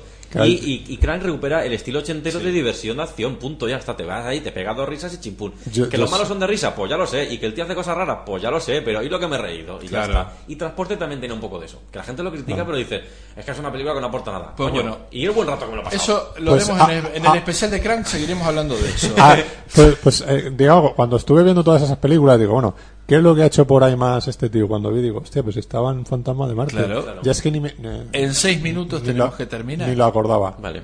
Bueno, ya estamos Sí, realmente la última nos queda la... Dos películas Televisión. nos quedan, que es televisión, la primera que fue Cigarette Burns, o, como se llamó aquí en España, es El Asesino. fin del El mundo, mundo en en 35 35 minutos. A mí, yo tengo que decirme que me parece una maravilla, Sí. una maravilla, pero a unos niveles Mm. insospechados para John Carpenter. Vuelve, vuelve un poco a, a la idea de eh, En la boca del miedo, Sí. pero, pero digamos que a lo mejor lo que ha comentado antes de que era un guion difícil de, de- de rodar y tal, aquí digamos que pule lo que en la otra le había quedado un poco Me cojo. parece una película Sí. muy fina, pero en, en general, ¿eh? O sea, me parece una Sí. película lo bueno que tiene esto es que eh, est- est- esta serie que, que ya no nos ha seguido haciendo es que te encontrabas peliculitas hechas para televisión, Sí. pero que dices, habían algunas cosas que dices, es que le dan mil patadas a películas estrenadas en cine, Claro en sí. una en una horita, ¿no? Sí, que, sí, sí, sí, sí. Que, que no duraban más. Y esta, por ejemplo, Muy buenas es- ediciones es, de es la, esas- es la única, de es la esas única que he visto de Carpenter. buenas. La primera temporada están a 7 euros todas ahora. Ah, ahora han bajado. Pues. Este, la primera temporada está editada completa, de la segunda temporada solo cinco títulos, entre los cuales no se encuentra Pro-Life, que es la siguiente que hizo para esta Se serie. emitió hace dos semanas. Horror. Están haciendo ahora en cuatro y se emitió hace dos semanas. Dos o tres semanas. Pues a mí Pro-Life es una película que también me gusta muchísimo porque es no, es- no es en estética lo mismo que fue eh, Cigarette Burns, pero, pero me parece una película divertida. Sí, y vuelve Con demonio y todo. y, y vuelve a la crítica un poco Sí, sí. de antes. Aquí aborto, defiende el aborto. todo. Sí, sí, sí, la sí, película, eh, poniendo que hay una mujer embarazada del demonio, juega con el aborto en plan de, vamos a ver, nunca Sí, hay que matar todo- a nadie. Todo transcurre Sí, en una clínica, una clínica abortiva. abortiva, ¿no?